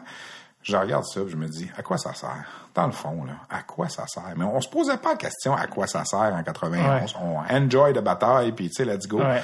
Puis tu sais, il y a des gens qui prétendent qu'il y a moins de monde dans les arénas juniors parce qu'il n'y a plus de bataille. Mais moi, je suis pas d'accord. Il y a plein de monde qui viennent justement parce qu'il y en a plus comme il y en avait avant. Tu sais, t'allais voir un match de hockey junior là, dans les années 70, 80, c'était comme un match de la Ligue semi-pro, là, ça finissait plus. Là. Tu sais, des batailles, des batailles, des batailles. Je pense que les gens, vont, dans 50 ans, là, vont regarder notre époque, puis l'époque avant, puis vont dire, hein, ils se battaient au hockey. Ben, ils vont dire, voyons donc, ils sont donc bien débiles, eux autres. Est-ce que tu penses que ça va, est-ce que tu penses qu'enlever les batailles nuirait au hockey en- dans les petits, dans les, en région? Tu parlais les- du championnat du monde junior tantôt. Là. Ouais. Il n'y a pas de bataille dans le championnat du monde junior. Non. Puis c'est un maudit beau tournoi. Là. Ouais. Les Olympiques, quand les meilleurs sont là, il faut que tu enlèves. Tu sais, ouais. un goon, ça n'existe plus. Non. Tu sais, ça n'existe plus. Tu sais, avant, tu prenais un gars junior dans ton équipe, là, il savait pas jouer, c'est pas grave. T'es là pour se battre. T'as que ça. Aujourd'hui, si t'en veux un qui se bat, c'est correct, là, mais il faut qu'il sache faire autre chose. Ouais, ouais. T'as plus de place dans ton équipe pour un joueur uni- unidimensionnel comme ça. Tu il y en avait un à Sherbrooke là, il y a quelques années, puis finalement, il s'est rendu compte que ça n'avait pas de bon sens. Là. Ça, ça marche plus, personne ne veut se battre Ça avec. rien. Ça sert à rien. tu Mais- Je veux dire, c'est. Alors, une Toi, bagarre planifiée, il faut plus que ça arrive. tu. Toi, comme, toi, comme parent, t'es, t'es, t'es là, t'es collé au junior depuis 30 ans, puis le, le bon, en lien avec le documentaire, la- ton fils a choisi les médias, tant mieux. Si ton fils était joueur de hockey, il voulait jouer dans le junior majeur, qu'est-ce que tu, qu'est-ce que tu dirais? J'aurais pas de problème avec ça. J'aurais pas de problème avec ça. Tu sais, parce que maintenant, il y a plus d'options aussi euh, qu'il l'avait à l'époque. Avant, maintenant, il y a l'universitaire est beaucoup plus populaire. bon, tout ça. Les gens disent, euh, tu vas au hockey junior, mais tu joueras jamais dans la Ligue nationale, tu perds ton temps, puis tout ça, tu sais, euh, tu vas pas à l'école de la même façon. C'est vrai. Moi, je vais prendre mon exemple à moi, je te racontais au début. Moi, je suis parti étudier à Jonquière, j'avais déjà un deck en administration que j'avais fait de l'âge de 17 à 20 ans, puis été faire mon deck en journaliste de 20 à 23 ans à Jonquière. Si moi, j'avais pas fait de deck en administration, puis j'avais joué au hockey junior de 17 à 20 ans, OK? Puis me rendre compte à 20 ans, finalement, que je suis pas repêché, que j'ai pas le talent. Ben, je dis, OK, je vais m'inscrire au cégep de Jonquière, puis je vais aller faire ma carrière. Puis à 23 ans, j'arrive sur le marché du travail, puis ça fait 27 ans aujourd'hui que je suis journaliste. Qu'est-ce que ça change de te donner cette chance-là Ouais. de 17 à 20 ans? Je dis pas de parler à l'école pantoute de 17 à 20 ans, mais prends peut-être juste deux, trois cours par semaine, euh, par session. Tu peux pas faire plus parce que tu as des horaires de fou.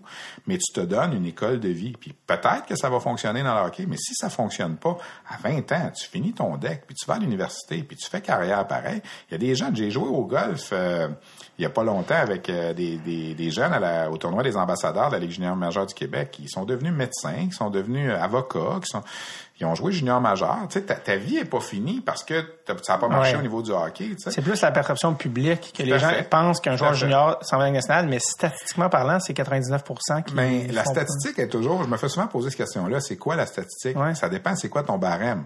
Est-ce que tu calcules le gars qui a joué une game dans la Ligue nationale Ouais. ou le gars qui a joué 400 matchs dans la Ligue nationale? Ouais. Parce que c'est sûr que si tu prends celui qui a joué, mettons, tu prends une année de naissance, là, on va dire, je te donne un exemple, tous les jeunes au Québec qui sont nés en 1987, mettons, là, qui Mhm. ont 30 ans cette année. Combien il y en a là-dedans qui se sont inscrits à Hockey Québec, qui ont atteint la Ligue nationale et qui ont joué 400 matchs?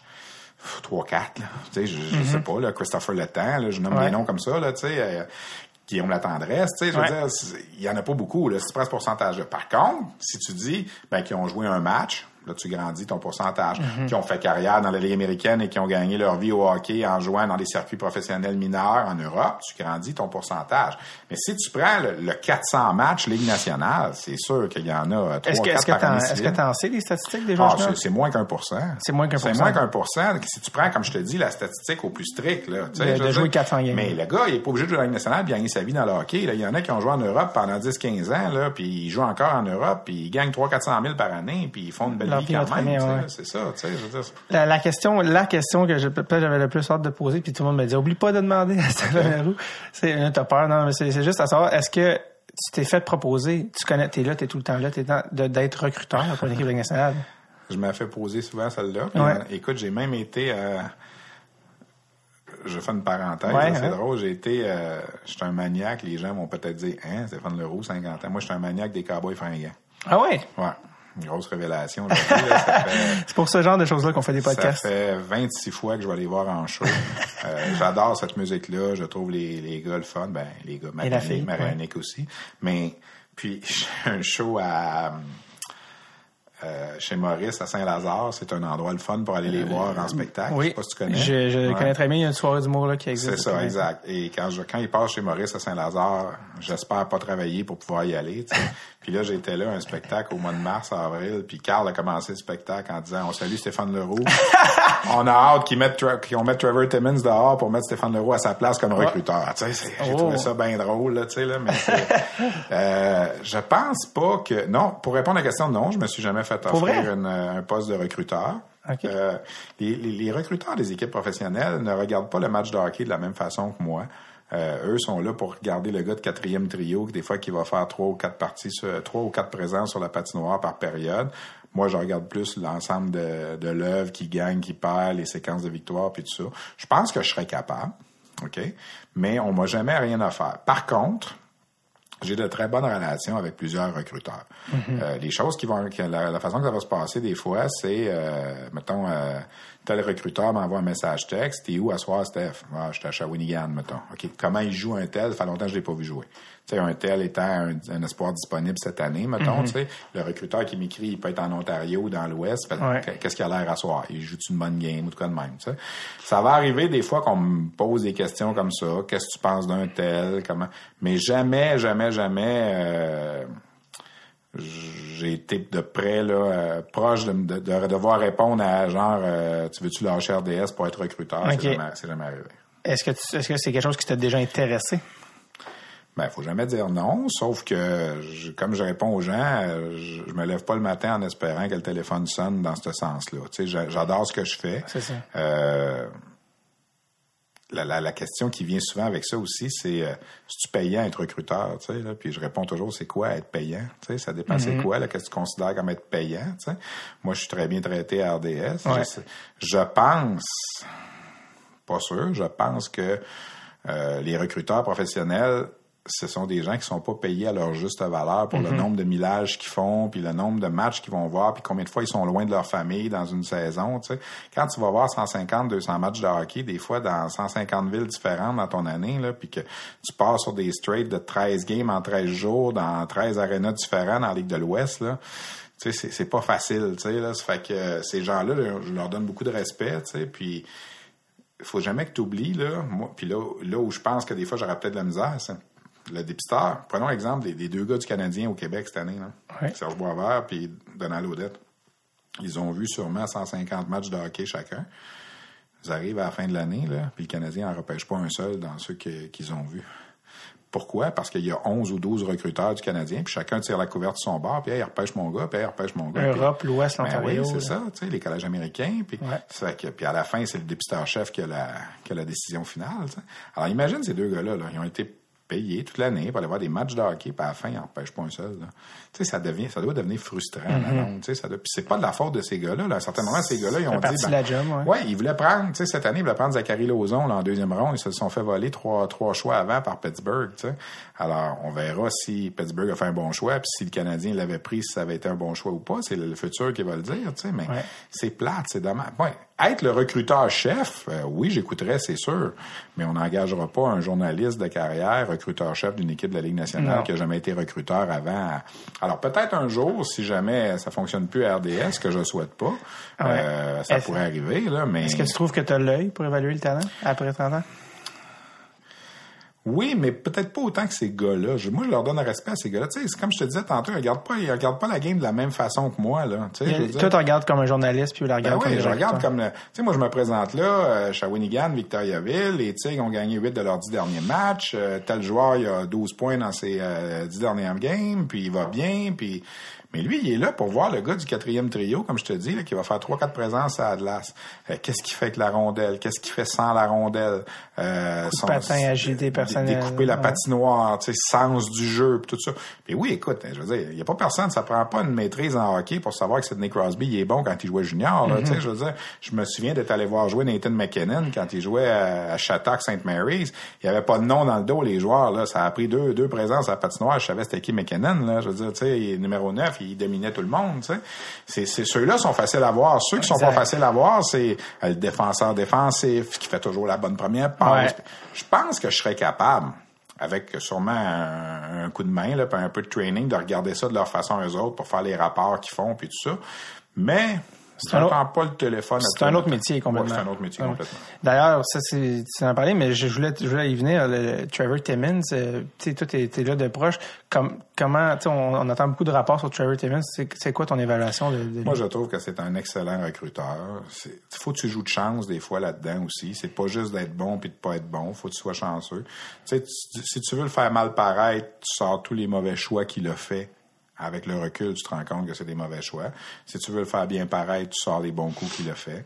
Euh, tu sais, au baseball, un gars qui frappe un coup sûr à trois présences s'en va au temps de la renommée. Là. Toute la carrière, frappe un en trois, s'en va au temps de la renommée. Moi, je pense qu'un recruteur au hockey, c'est un peu la même chose. Là. Tu sais, je veux dire, c'est très difficile de prévoir ce que le gars... Tu sais, les, les gens donnaient l'exemple de Jared Tenordi là, dans les, euh, les derniers mois. Tu vois, Il s'est avancé au repêchage, prendre Tenordi, il est pas bon. Premièrement, est-ce que c'est la faute à Trevor si Tenordi s'est pas développé comme il aurait dû se développer? Est-ce qu'à ce, moment-là, le DG a dit à Trevor, là, là, ça nous prend des gros défenseurs puis des grands, puis je veux, j'en veux un de CC6, là. Fait là, Trevor, ben, le meilleur CC6, c'est lui. Bon, OK, m'a avancé pour le prendre. Puis si le Canadien s'est avancé pour le prendre cette année-là, c'est parce qu'il savait que d'autres équipes l'auraient pris s'il s'était pas avancé. Donc, c'est une autre équipe qui aurait fait l'erreur. Euh, les gens pensent des fois que je le défends. J'ai pas à le défendre. C'est pas mon chum, il est capable de se défendre seul. Là, je puis moi, je pense que si le Canadien congédie Trevor Timmons, demain matin, il y a une autre équipe qui l'engage. Je suis convaincu de ça. Mais c'est sûr que c'est facile en tant que gérant d'estrade de regarder l'Internet. Puis, puis moi, je dis aux gens ceci, ne compare jamais le travail d'un recruteur-chef à celui des 29 autres. Tu sais, les gens vont dire, Canadien, je donne un exemple, 2003, dixième Costitine. Ouais. Alors, il aurait pu prendre, euh, il aurait pu prendre Mike Richards, il aurait pu prendre Jeff Carter, euh, Getzlaff. C'est sûr que si tu compares un contre tous les autres, il gagnera jamais. Si tu compares, faut que tu compares un pour un. Moi, j'ai toujours dit, OK, Canadien a pris Kostetsin, Anaheim a pris Getzlaff. 1-0 Anaheim. Canadien a pris Kostetsin, euh, Boston a pris Miller. 1-0 Canadien. C'est le même, ça marche. C'est même pas tu comptes ça. Parce que si tu comptes 1 contre 30, là, tu sais, en 2007, il a fait un repêchage extraordinaire, Timmins. Euh, Pacioretty, McDonough puis Subban comme trois premiers choix. C'est euh, peut-être trois des cinq meilleurs joueurs. Il y a même Weber là-dedans, je pense qu'il Yannick Weber, ouais, plus tard après, ouais, c'est ça. Mais les trois premiers, tu sais, il y en a deux qui sont capitaines, les Canadiens Rangers, puis l'autre c'est Subban, tu sais, je veux dire. C'est rare. Très, très, rare. Tu sais, alors, mais il a joué de chance. Parce que cette année-là, il pensait pas que McDonough serait là 12e, il pensait pas que Pacioretty serait là 22e, puis il pensait pas que Subban serait là 43e. Ça a donné comme ça. Faut se rappeler que Patch, euh, faut se rappeler qu'André Costin, en 2003, était, était euh, évalué beaucoup plus haut. Il était évalué top 5, mais il était euh, épileptique. Et puis bon, puis finalement, il est glissé dixième, mais ça se voulait un peu un vol à l'époque. pensait que c'était le bon choix à l'époque. Exact. Donc, il y a beaucoup de facteurs à, tenir en compte. Faut que tu sois chanceux. Exactement. Faut, je veux dire. Puis l'autre chose aussi, là, Canadien n'a pas repêché beaucoup en deuxième ronde au cours des dernières années. Fait que si ton choix de première ronde ne marche pas, ton suivant après, c'est ton troisième ronde. Je veux dire, tes choix de deuxième ronde, ils ont échangé. L'an passé, on a échangé les deux choix de deuxième ronde pour aller chercher Andrew Shaw. sais, là, euh, veux, veux pas, à un certain moment, ta marge de manœuvre a réduit. Tu repêches en première ronde toujours dans le bottom 10 quasiment, là, dans le 20 et 30. Puis après ça, tu n'as pas de choix en deuxième ronde. C'est plus difficile. T'as pas beaucoup de filets. Ouais. quand un gars comme cette année, le Canadien repêche Ryan Paling, ouais. aux Américains, euh, du collège, toi, est-ce que tu as une évaluation de ce gars-là? Ou... Moi, je l'ai vu jouer au mondial des moins de 18 ans. OK. OK. C'est la seule fois que je l'ai vu jouer. Puis, ce que j'avais remarqué de lui, ce qui est important, c'est que quand on arrive au mondial des moins de 18 ans au mois d'avril, c'est toujours l'équipe américaine au complet qui s'en vient parce qu'eux, ils ont un programme des moins de 18 ans. Ils jouent à l'année longue ensemble dans la USHL. Ils sont 20 mhm. joueurs, ils jouent les 20 ensemble. Quand tu arrives à ce tournoi-là, tu as le droit d'ajouter deux joueurs parce que les alignements sont de 22. Un des deux qui était ajouté, c'est Ryan Paling, St. Cloud State. Puis moi, ça m'avait marqué parce que j'ai dit, il y a 17 ans, il a déjà joué à l'université cette année. C'est rare, ça. Là. Jonathan Taves le fait, là, mais... C'est pas des gars de 22 ans. Déjà là, il m'avait il avait attiré mon attention à cause de ça. J'avais lu sur lui, on parlait évidemment de maturité puis tout ça, d'être capable de jouer. Puis ses frères jouaient aussi pour euh, l'université, alors ça avait peut-être aidé. Et là, ben, je me suis, c'est c'est un gars que je regardais jouer à ce moment-là parce que à cause de ça, ça avait attiré mon attention et je l'avais trouvé très bon dans les matchs qu'on avait fait des Américains. Mais c'est un échantillon de deux matchs, là, trois matchs à la télé, pas sur place. t'sais. Alors c'est sûr que quand le Canadien est arrivé avec lui puis ils l'ont repêché, moi je suis arrivé au repêchage, une bonne relation avec les gars du Canadien. Je dis donne-moi quatre cinq joueurs là que ça se peut qu'ils vont être dans votre range là, tu sais quand on va. Puis il m'avait effectivement nommé ce joueur là. Euh, puis c'est lui qui ont repêché. Je pense que c'est un bon choix. Tu regardes cet été, il est allé au camp américain, il était un des meilleurs là, à- pendant le- les, les entraînements chaud, avec l'équipe Canada, puis avec la Suède, puis la, la Finlande. Ouais. On va le voir probablement à 18 ans cette année au championnat du monde de hockey Ouais. junior à Buffalo. Euh, mais il faut attendre comment ça va se passer après. Tu sais, je veux dire, on, on sait pas après. Tu sais, c'est, c'est pas évident. tu. T'en as parlé quand t'es au repêchage, tu sais, quand t'es sur le floor. Est-ce que toi, t- t'en t'en apprends aussi? Tu sais, Il y a beaucoup d'affaires qui se passent sur, sur le, le plancher au repêchage, des échanges, des téléphones. Ah, il est plus là, laisse faire l'échange, ton ballon. Moi, j'ai vécu mon plus gros moment, euh, un des plus gros moments de repêchage à Hartford en 1994. Ce qu'il faut que tu comprennes, c'est que maintenant, bon, premièrement, de- depuis trois ans, c'est même plus le cas, on n'a plus les droits. C'est TVA qui a les droits. Malheureusement, on a perdu cet événement-là avec les- tous les autres matchs. Mais de- moi, j'ai couvert le repêchage à la nationale pour la première fois en 91. Eric Lindros, euh, qui avait été repêché à Buffalo. Et dans ces années-là, là, 93, 94, 95, il n'y avait pas l'informatique comme il y a aujourd'hui. Alors, on avait le droit de se promener entre les tables. Moi, là, je me promenais entre les tables, sur le plancher, je voyais tout ce qui se passait. Puis à cette époque-là, quand une équipe repêchait un joueur, c'était un petit papier.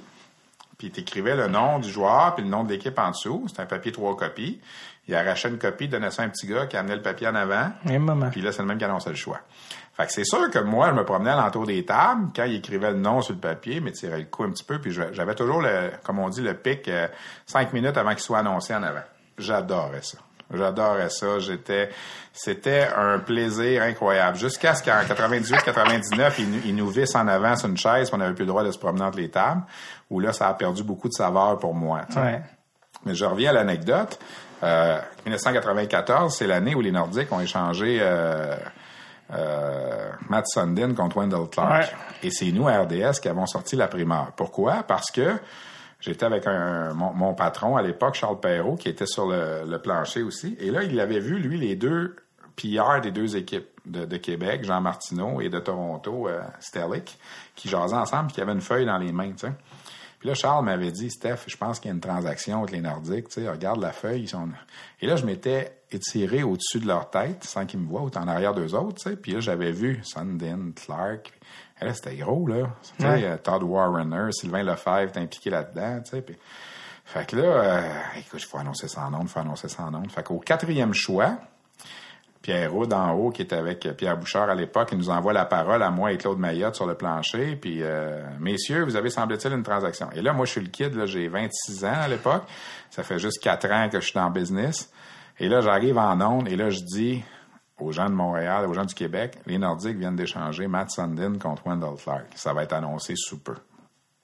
Pas besoin de te dire que ça fait une commotion parce que personne n'a parlé de ça nulle part, tu sais. Puis là, ça fait comme, ah oui, là, il y a comme, mais là, on est au choix numéro 4, là. Les Ouais. Nordiques repêchent dixième, mais qu'il reste six choix, là. Six choix, on parle à peu près une demi-heure, 40 Ouais. minutes, là, tu sais. C'est pas si vite, ouais. J'ai passé la plus longue demi-heure, 40 minutes de ma vie, parce que je me dis, s'il faut que ça arrive pas, je vais avoir l'air d'un méchant épais, tu sais. Et je me souviens, j'étais allé à la table du Canadien à l'époque. Ça, c'était les Nordiques. C'était le premier repêchage de Pierre Lacroix comme directeur général des Nordiques. Et là, je m'en vais à la table du Canadien. Serge Chavard est directeur général du Canadien. Et là, je me penche proche de Serge Chavard. Moi, je fais ça, dans le fond, pour me faire du capital un sais, j'essaie de me les mettre de, de mon bord. Tu sais, ça, Ouais. tu veux te bâtir ta crédibilité un peu. Et là, je dis à Serge Chavard la transaction que j'ai vue. Et là, Serge me regarde en voulant dire de quoi tu parles. tu sais. Puis c'est comme. Puis je sens qu'il me croit pas, là, tu sais, là. Puis là, les choix passent, sixième, septième, huitième, neuvième. Et on arrive finalement au fameux choix numéro 10. Et là, les Nordiques demandent le temps d'arrêt. Et là, annonce la transaction au complet. Il y avait trois joueurs de chaque côté, plus une inversion Ouais. de choix de première ronde.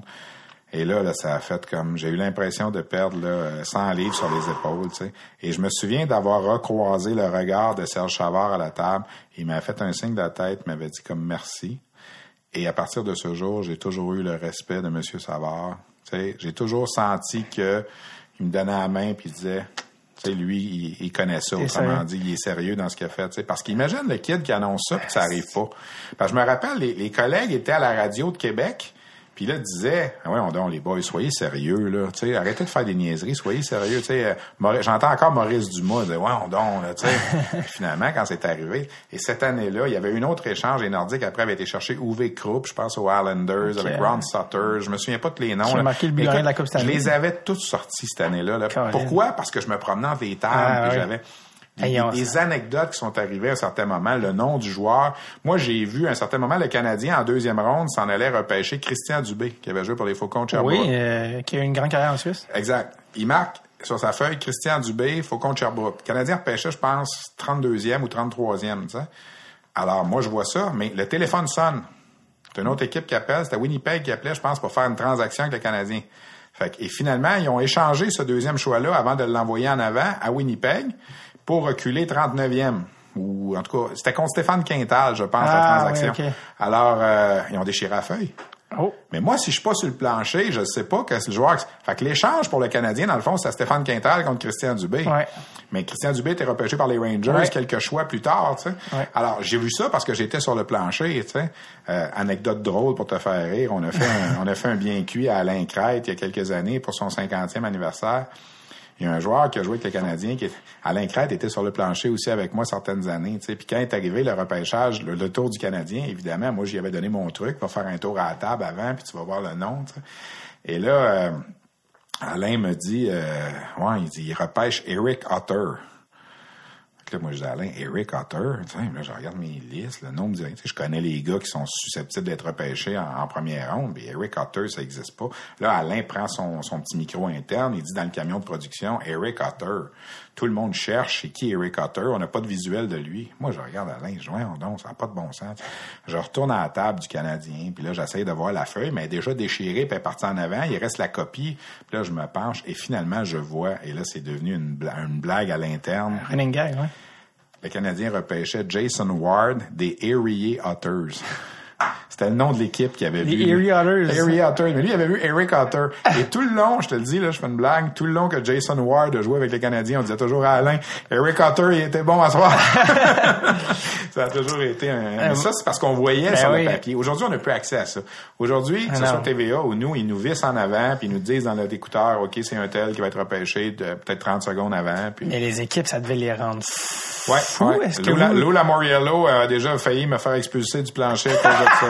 Ah. Euh, parce que il m'avait vu dire dans mon écouteur, j'avais pas dit en ondes, je l'avais dit au gars dans le camion. Parce que nous, dans le camion, il faut avoir, il faut savoir d'avance c'est qui. Ouais. Parce que quand le joueur est repêché, pour avoir l'image de où il est assis dans les estrades, il faut que tu l'aies su 30 secondes avant. Ouais. C'est pas de la magie, là. On sait tous où ce que les espoirs sont assis.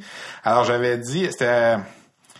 C'était qui le joueur de New... En tout cas, New Jersey avait marqué son nom sur la feuille. J'avais calé le... Et là, Lou Lamoriello avait appelé le dirigeant de la Ligue nationale pour me dire que moi, je disais en ondes... J'avais beau dire au gars de la Ligue nationale que je disais pas ça en je sens un camion de production. Finalement, il a fallu que le producteur sorte pour venir me sauver parce que sinon, on m'expulsait du plancher. Ça jouait rough. Lou Ben, Lamoriello Lou, était... ça a toujours été un peu spécial. Là. Lou, il est toujours un peu euh, maniaco-dépressif quand il voit des médias alentour. Là. Main de il fer, nous a hein. fait arrêter de, de filmer une pratique au New Jersey, une pratique sur la glace B parce qu'on n'avait pas le droit de filmer les pratiques au New Jersey. Je veux dire, c'est, le seul DG dans la Ligue nationale là, qui, euh, excusez-moi, un petit peu crackpot, là, mais c'est ça. C'est Lou. sais. Lou, il sera pas là éternellement, mais il est encore là. Et il- il- juste quand il a pris sa retraite, il est revenu à Toronto. Ah ouais, c'est ça, c'est ça. Mais parce qu'il ouais, il, il contrôle bien ses Ah, environnements, c'est, le genre d'affaire qui vit fou. Là. Y a-tu des DG de qui t'avais peur?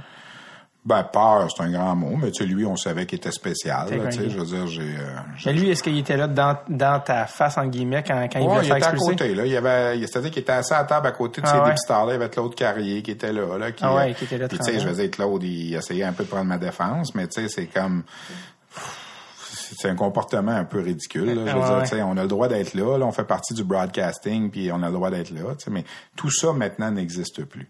Tout ça. Quand, quand je suis arrivé, je pense que en 99, la première année, ou en 2000, où ils m'ont dit, t'as plus le droit de te promener dans tes tables, j'ai fait pardon. Puis là, ça a été comme. Tu l'as appris sur le... ouais. Tu l'as appris en arrivant? Non, non, pas en arrivant, mais dans Ok. un meeting de production avant, là, tu sais, on va être assis en avant, ils vont nous donner, c'est la Ligue nationale par le système informatique. Qui envoie au camion de production qui va être le prochain joueur à pêcher, mettons, 30 secondes ou une minute avant qui qu'il soit annoncé. Ça passe par les... Il n'y a plus de petits papiers sur le plancher non, comme il y avait avant. c'est- normal aussi, là, on évolue, là, tu sais, là, mais à cette époque-là, c'était vraiment le fun. là. Quand RDS a perdu les droits du repêchage, t'as- t'as-tu même eu la réflexion de, ben là, je vois ça à TVA Sport? Euh, ben, pas quand on a perdu les droits du repêchage, Ben, quand on a de- perdu de les tout, droits de... ouais. Ouais, c'est ça, tu sais. Ben oui, c'est sûr. Puis eu- plusieurs sont allés, euh, bien sûr. Ouais, euh, j'ai eu euh, j'ai eu la possibilité, j'ai eu des discussions à cette époque-là. Moi, je suis tatoué RDS, c'est bien sûr. Euh, j'ai écouté comme n'importe qui aurait fait. Tu sais, cette euh, cette conjoncture-là a fait en sorte nous qui travaillons dans ce milieu-là, que ce soit Chantal, euh, peu importe Renaud Lavoie qui lui est allé, ou tu sais, veut veut pas, ça nous a donné une espèce de de pouvoir de négociation qu'on n'avait jamais eu avant. sûr. sais, je veux dire, si, si moi j'étais rentré dans le bureau de mon patron en 2008-2009 pour dire un coup de poing sur la table, ben là ça va faire, je veux avoir euh, 10 000 dollars de plus par année, puis trois semaines de vacances de plus. Il m'aurait regardé puis il m'aurait dit, ben si je te le donne pas, tu fais quoi? Ben je vais retourner travailler, patron. Tu sais, j'avais pas de pouvoir de le- négociation. le- là, avec TVA qui est arrivé, qui a fait Ouais. des offres à du monde, ben veut veut pas. Nous qui travaillons là-dedans individuellement parlant, c'est sûr que ça nous fait de la peine d'avoir perdu des propriétés qu'on avait. Moi, j'ai perdu la Coupe Memorial entre autres. Euh, le repêchage de la Ligue nationale, c'est plus nous qui le faisons. Puis je pense à mes collègues qui font plus le hockey du samedi puis tout ça. C'est sûr que ça nous a fait mal collectivement parlant. Mais en même temps, ça a créé une compétition qui est bonne, je pense, qui Ouais. fait en sorte qu'il faut se renouveler puis faire attention qu'on n'est plus les seuls. Mais ça nous a aussi donné de meilleures conditions de travail. J'ai pas peur de le dire, faut être honnête. C'est c'est normal. C'est ça. En anglais, ils avaient ça, ça faisait longtemps avec TSN puis Sportsnet. Sportsnet, ouais. Mais nous, au Québec, on était tout seuls pendant 21 ans, tu sais. Alors, veut, veut pas. Mais en même temps, tu sais, RDS, je pense, a encore la cote. RDS est encore favori de, de la plupart des amateurs de sport. On le voit par les, les cotes d'écoute puis tout ça. Mais TVA fait sa place, puis veut, veut pas, il un petit peu, là. C'est normal. Euh, tu avais parlé euh, de t'as parlé de baseball que euh, plusieurs fois puis un moment donné euh, cette année je pense que c'est cette année tu me corrigeras en ondes tu avais dit ah j'ai j'ai parlé à Denis Coderre il m'a dit euh, le baseball à Montréal c'est fait t'avais dit ça en ondes puis là les gens avaient dit pardon puis là ça avait évidemment avec les médias sociaux ça avait partie d'une blague. une pichenote. C'est Ouais, c'est c'est le 2 janvier, lors du match quart de finale du championnat du monde junior au Centre Bell. On a Denis Coderre en entrevue pour Hockey 360. Et là, il est dans l'âge au Centre Bell avant le match. Puis j'ai une bonne relation avec Denis Coderre. Quand je Ouais, le vois, là, tu sais, on, on blague. Puis, on... puis euh, je lui dis à la blague que moi, j'ai un pari avec un ami, un pari amical, que les expos vont venir avant les Nordiques. Moi, j'ai Ouais, moi j'ai parié ben, pour les je, expos. je pense euh, Moi, j'ai parié pense pour les expos, puis mon, mon, mon, mon ami a parié pour les Nordiques. Alors, euh, je dis ça à Denis Coderre. Et là, Denis me répond, c'est fait, Steph, t'as gagné ta gageure, c'est sûr, c'est fait. Sérieusement ou à la blague on... À la blague un peu, Ok. tu sais, mais... Fait que moi, je suis arrivé en onde le soir, j'ai pas parlé de ça à nulle part. À 10h25 le soir, le match est terminé. Denis Coderre embarque sur la glace pour présenter le, le joueur du match, Ouais. euh, de la- du match quart de finale. Fait que moi, je dis à Normand la blague. En passant, Norm, euh, Denis me l'a dit avant le match, là, les expos, c'est fait. Ils reviennent à Montréal, tu sais. je dis ça comme ça à la blague, sais. Mais là, les gens partent ces médias sociaux et disent... Denis Coderre a confirmé à Stéphane Leroux que les expos venaient. Premièrement, si vraiment ça aurait été sérieux, on aurait-tu annoncé ça à 10h25 pendant une présentation de joueur du match d'un championnat ouais, junior? Jamais de la vie. Tu sais, on fait une émission spéciale, on aurait dit, on a appris. Fait que là, Denis, il me dit, Steph, qu'est-ce que tu dis? Non, Steph, j'ai fait une blague, là, tu sais, on, on l'a ri tous les deux, puis il m'en veut pas, puis j'ai revu Denis Coderre cet été, tout ça, tu sais. Puis moi, je dis toujours à la blague, le jour où les expos vont venir, m'a sorti la cassette, m'a dit, c'est moi qui ai eu scoop le ça. 2 janvier. mais t'entends la voix de Norman Flynn il est comme hein? Ah ouais, c'est ça. Comment ça quoi? Ça, ça a vraiment été, tu sais, dans le fond, j'aurais peut-être pas dû dire ça, mais ça a lancé. Je me rappelle le lendemain, Denis Coderre était à un événement euh, caritatif pour la ville de Montréal, puis il avait posé la question. Sais, puis il est parti à puis là, il a dit, ben là, Stéphane, il s'est emballé, puis tu sais, il a même dit à la blague, il a envoyé un message, pensez-vous vraiment que je donnerais ce scoop-là à un gars de hockey junior? C'est une affaire de même, là. Ça sais, son là. genre de dire ça. Ouais, mais c'était pour me, c'était pour me repiquer un Ouais, peu, ouais. c'était de bonne guerre, c'était correct, là, tu sais, ça. Puis euh, est-ce que ma, ma, ma- ma question, est-ce qu'il y a des avancements dans le dossier? Parce que moi, moi on n'arrête pas d'entendre dans, entre les trucs. Le, le baseball revient, ils vont l'annoncer pour le 375e, ça s'en vient, ça s'en vient. Je sais pas. Honnêtement, je suis pas dans ce dossier-là vraiment. Je peux te dire une chose, euh, je rêve du jour où ça va arriver parce que autant on parle de hockey, là, ça fait combien de temps qu'on parle? Deux heures? Ah ouais. Euh, autant on parle de hockey, autant je suis un maniaque de baseball. Ouais, pour vrai. Je suis un maniaque de baseball. Moi, euh, même honnêtement, j'aimerais peut-être ça, même être- avoir la chance, si jamais les expos viennent, de, de, de peut-être finir ma carrière un peu là-dedans, tu sais, puis d'être capable de, de, de, concilier peut-être les deux parce que je vais voir des matchs de baseball. Cette année, je suis allé voir un match des Tigers de Détroit pendant la, la Coupe Memorial à Windsor. Euh, si on suit ton fil Twitter, t'as des beaucoup de photos ouais, de baseball. Je suis allé, euh, je suis allé voir un match au Wrigley Field cet été. Euh, mon fils est dans le baseball aussi. Euh, il, est relationniste pour la Ligue de baseball junior élite. on tripe baseball les deux.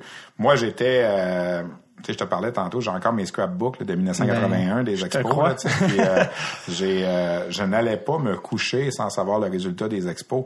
Et tu sais, les gens ont vu le film Elvis Gratton où il enregistrait un match. Là. Ouais fait ça moi aussi là. j'ai fait ça moi aussi parce que les matchs dans l'Ouest là, quand ça, dans ce temps-là, toi t'as peut-être pas connu ça là, t'es plus jeune là, mais on avait une radio cassette là, qu'on pouvait mhm. enregistrer 45 minutes là. Alors le soir, j'écoutais les expos là, mettons, il était rendu en sixième, septième manche à San Diego, à San Francisco, puis je commençais à m'endormir. Là, je faisais play record. Ouais, sur mon... les deux boutons en même ça, temps. Les deux boutons en même temps, play record, puis là je m'endormais. Puis le lendemain matin, je reculais ma cassette. Puis là, j'écoutais la fin du match. Parce que dans ce temps-là, tu n'avais pas le résultat dans le journal le matin parce que le match avait fini trop tard. T'avais pas d'internet pour te donner les résultats. Fait que la seule façon, c'était de, fallait t'attendre aux nouvelles de midi là, pour avoir ton ah, résultat. Tu sais. Alors moi, je, non, non, les gens ne réalisent pas toujours aujourd'hui là, que tout est instantané maintenant. Là, mais je reculais ma cassette pour écouter la fin du match. Tu sais. 1991, mm-hmm. euh, ça fait pas 100 ans. Là, je, loue le condo de Chantal Maccabé justement à Acapulco. Ses parents et elle avaient un condo. je me souviens, je suis parti dans le sud. C'était mon premier voyage dans le sud avec des amis. Et Chantal m'avait dit, Stéphane, le jeudi à 3 heures, le dépanneur, l'autre bord de la rue du condo, il reçoit le Soleil de Québec, le journal Le Soleil de Québec, tu sais. Fait qu'elle dit, moi, quand je vais passer une semaine là, elle dit, le jeudi, je vais toujours chercher mon journal. Là, on était le jeudi à 3 h moins quart. Moi, ça faisait quatre jours que j'étais à Acapulco, là, depuis le samedi, dimanche, lundi, mardi, mercredi, on était rendu le jeudi. Je savais pas si les Canadiens avaient gagné les trois matchs qu'ils avaient joués. Je savais pas qui, qui était coupé au, camp des expos. On était au mois de mars. Qui faisait, là, je, je fatiguais, là. je fatiguais. Alors, le jeudi à 3 h moins quart, j'étais au dépanneur, j'attendais que le journal arrive. Aujourd'hui, les gens vont dans le sud, on est branchés sur Internet, on sait tout ce qui se passe, là, mais ça fait drôle de dire ça ben aujourd'hui. Mais moi, j'étais un maniaque comme ça, là, de pas, le Canadien avait joué le samedi soir, le lundi soir, puis le mercredi soir. Moi, j'étais rendu jeudi, je savais pas le résultat des trois matchs et on faisait pas d'interurbain parce que ça coûtait trop cher. Ben ouais. Fait qu'on savait pas, là. C'est comme ça avant, tu sais. Ça, ça, fait, âge de pierre, dire ça, là, mais Parce que quand on l'a sur notre cellulaire maintenant, c'est ben comme oui, les résultats rentrent, puis euh, t'es beau être n'importe où dans le monde, tu sais. T'as ta nouvelle, là, tu sais. Stéphane, on, on, vient de passer le cap des deux heures. Je sais pas si c'est la plus longue entrevue que j'ai faite à date, mais c'était un réel plaisir. Non, mais c'est comme ça. Euh, je savais que ça se passerait comme ça. ben, c'est parce que l'échange, il y a trop de passion. Il y a tellement des anecdotes que ben, je ça. Je me suis fait mettre dehors dans un aréna à Fredericton une fois. Je me suis, euh, tu sais, mais. C'est c'est parce que tu as, 30 ans de carrière. Ouais. Qu'est-ce qui s'est passé à Fredericton? Ah, 91, on, s'en va filmer. Euh, on, continue là. On s'en va filmer. Mais c'est à moins que tu veux ouais, aller. Non, mais on s'en va filmer. C'est toi qui l'as les Canadiens de Fredericton, qui est le club école du Canadien à l'époque. Il joue contre euh, les Maple Leafs de Saint John, qui est le club école de Toronto. Et je m'en vais là avec un caméraman. On avait été faire des reportages la veille. On avait été euh, dans la famille de Réal Cormier, le lanceur des Acadiens, là, des, qui a lancé avec les Expos, entre autres. Il a lancé avec les Cars, tu l'as pas connu, t'es trop jeune. Mais tu iras voir ça. Réal, Cormier, un gars de Chediac, euh, Nouveau-Brunswick. Fait qu'on était allé chez lui, puis le lendemain, on s'en va tourner des reportages. Je me rappelle, là, Patrice Brisebois jouait pour les Canadiens de Fredericton, Gilbert Dionne, c'était avant la Coupe Stanley de 93. Là. Fait qu'on est sur place, puis avec le caméraman. Puis euh, on tourne des images, puis tout ça. Puis en troisième période, on va s'installer dans un coin de l'arena où, semble-t-il, selon le responsable de la sécurité de l'arena, on n'avait pas le droit d'être. Mais il n'y a pas de place pour qu'on se mette ailleurs. Fait qu'on est là. Le gars nous on nous envoie un gars de sécurité pour nous dire qu'on n'a pas le droit d'être là. Fait que le caméraman qui est avec moi, qui est un peu pas gêné, il dit, ben, va chercher ton gars de sécurité. Moi, je bouge pas d'ici. Finalement, écoute, la police arrive, puis on se fait escorter dehors parce qu'on n'a pas le droit d'être là. Moi, je suis sans connaissance. Voyons donc, ça n'a pas de bon sens. Je rentre par une autre porte dans l'aréna, puis je m'en vais voir le, responsable des, communications de l'équipe des Canadiens de Fredericton. Qu'est-ce qui se passe? écoute, il pleure quasiment dans son, dans son bureau qu'on se soit fait expulser de là, tu Fait que, euh, ça, c'est un jeudi soir. Et je vais me rappeler de ça, là. Ça va être dans mon livre, ça, si j'écris un livre un jour. le vendredi matin, c'était dans le temps des accords du lac Meach. Tu sais, là, la politique, là, les francophones, Nouveau-Brunswick, puis tout ça. Tu sais, ça fait que le vendredi matin, on retourne à l'aréna. Écoute, le président des Canadiens de Fredericton, M. Adams, à l'époque, qui est là, qui veut s'excuser en personne du comportement qu'on a reçu parce que à Fredericton, l'aréna est sur le campus universitaire. Puis la sécurité est faite par les employés du, du de l'Université de Fredericton. d'Université du Nouveau-Brunswick à Fredericton. Donc, les Canadiens ont rien à voir là-dedans. Puis, on se fait dire par le président d'équipe qu'ils sont vraiment zélés, que pendant les entraînements du matin, des fois, le gars de sécurité fait remorquer les, jou- les, les voitures des joueurs des Canadiens de Fredericton parce qu'ils sont pas stationnés à bonne place. Tu sais, un, un méchant malade, tu disais, là, un peu, qui, qui, dans le fond, c'est un peu une rivalité entre l'équipe de l'Université du Nouveau-Brunswick et les Canadiens de Fredericton. On apprend ça en étant là. Fait qu'on fait une entrevue avec M. Adams, en question, le, pré- le président de l'équipe. Moi, là, j'ai 24 ans, ça fait ma deuxième année à RDS. J'ai pas la crédibilité que j'ai aujourd'hui, puis tout ça, c'est un peu nerveux. Fait l'entrevue. Pendant qu'on est au téléphone avec, pendant qu'on est dans le bureau, le maire de Fredericton, M. Woodside, je me souviens des noms des gens, là, il appelle, puis il était mis au courant de ce qui s'est passé. Puis il aimerait ça, lui aussi, qu'on aille le voir pour s'excuser à la caméra que du traitement qu'on a reçu.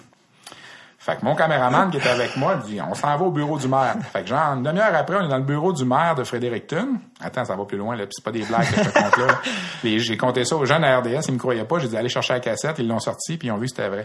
Le maire s'excuse puis il veut nous faire sûr que euh, on, veut- on est bienvenu à Fredericton puis tout ça, tu sais. Pendant qu'on est avec le maire, le premier ministre du Nouveau-Brunswick, Frank McKenna à l'époque, a aussi eu vent de l'histoire. et là, comme je te dis, c'est dans les accords du lac Meach puis tout ça, tu sais. Fait que et là mon caméraman prend un peu le lead, tu sais. Puis il dit à M. Woodside, le maire, dis donc, M. McKenna, on pourrait aller le voir à son bureau. Mais créez qu'il allait pas. Une heure après, je suis dans le bureau du premier ministre du Nouveau-Brunswick, en one-to-one, en entrevue, en français, pour qu'il nous, nous dise qu'il s'excuse du comportement qu'on a reçu par l'université, puis qu'il n'y a pas de problème, que les Québécois sont bienvenus au Nouveau-Brunswick, puis tout ça. Écoute, on est expulsé de l'aréna avec les images des polices qui nous sortent. On a le, le président de l'équipe, le maire de la ville, puis le premier ministre du Nouveau-Brunswick pour un reportage. Aujourd'hui, je mettrais sans nom de frein clash avec ça. C'est sûr ouais. que ça n'a pas eu l'impact que ça a eu dans le temps parce Ouais. qu'on avait juste la diffusion à Sport 30. Écoute, j'ai repris un avion le vendredi après-midi pour revenir à Montréal. On a mis ça en ondes le soir. Le lendemain, Ronald Coré, qui était président du Canadien, s'est appelé RDS pour s'excuser.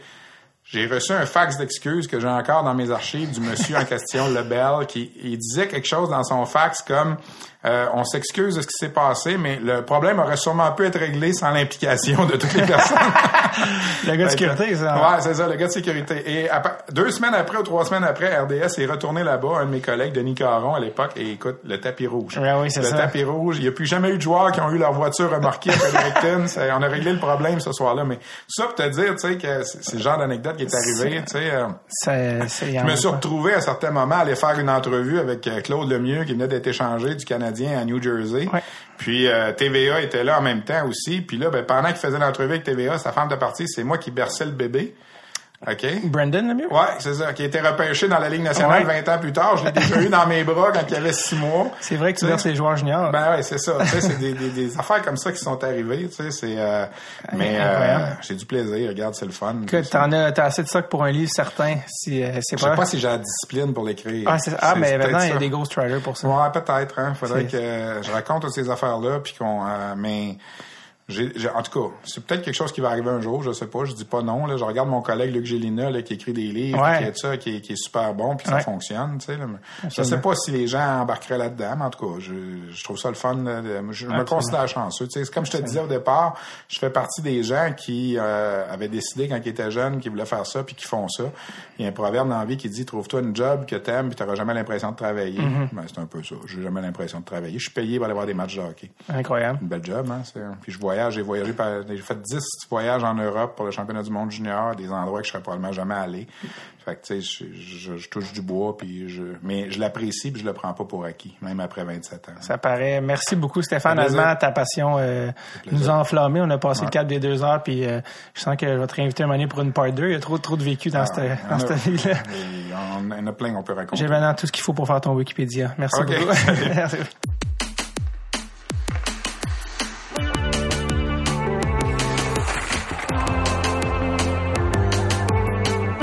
Quel plaisir ce fut de discuter avec Stéphane Leroux aussi longtemps. Merci encore à Stéphane de sa générosité, ces deux heures qui ont passé en un clin d'œil. Je vous souhaite, quant à vous, un superbe championnat du monde de hockey junior, mais un encore meilleur temps des fêtes avec vos humains préférés. On se voit en 2018 avec des nouveaux épisodes de Dread sur le Tape, mais pour maintenant, have a good one. OK, bye bye now.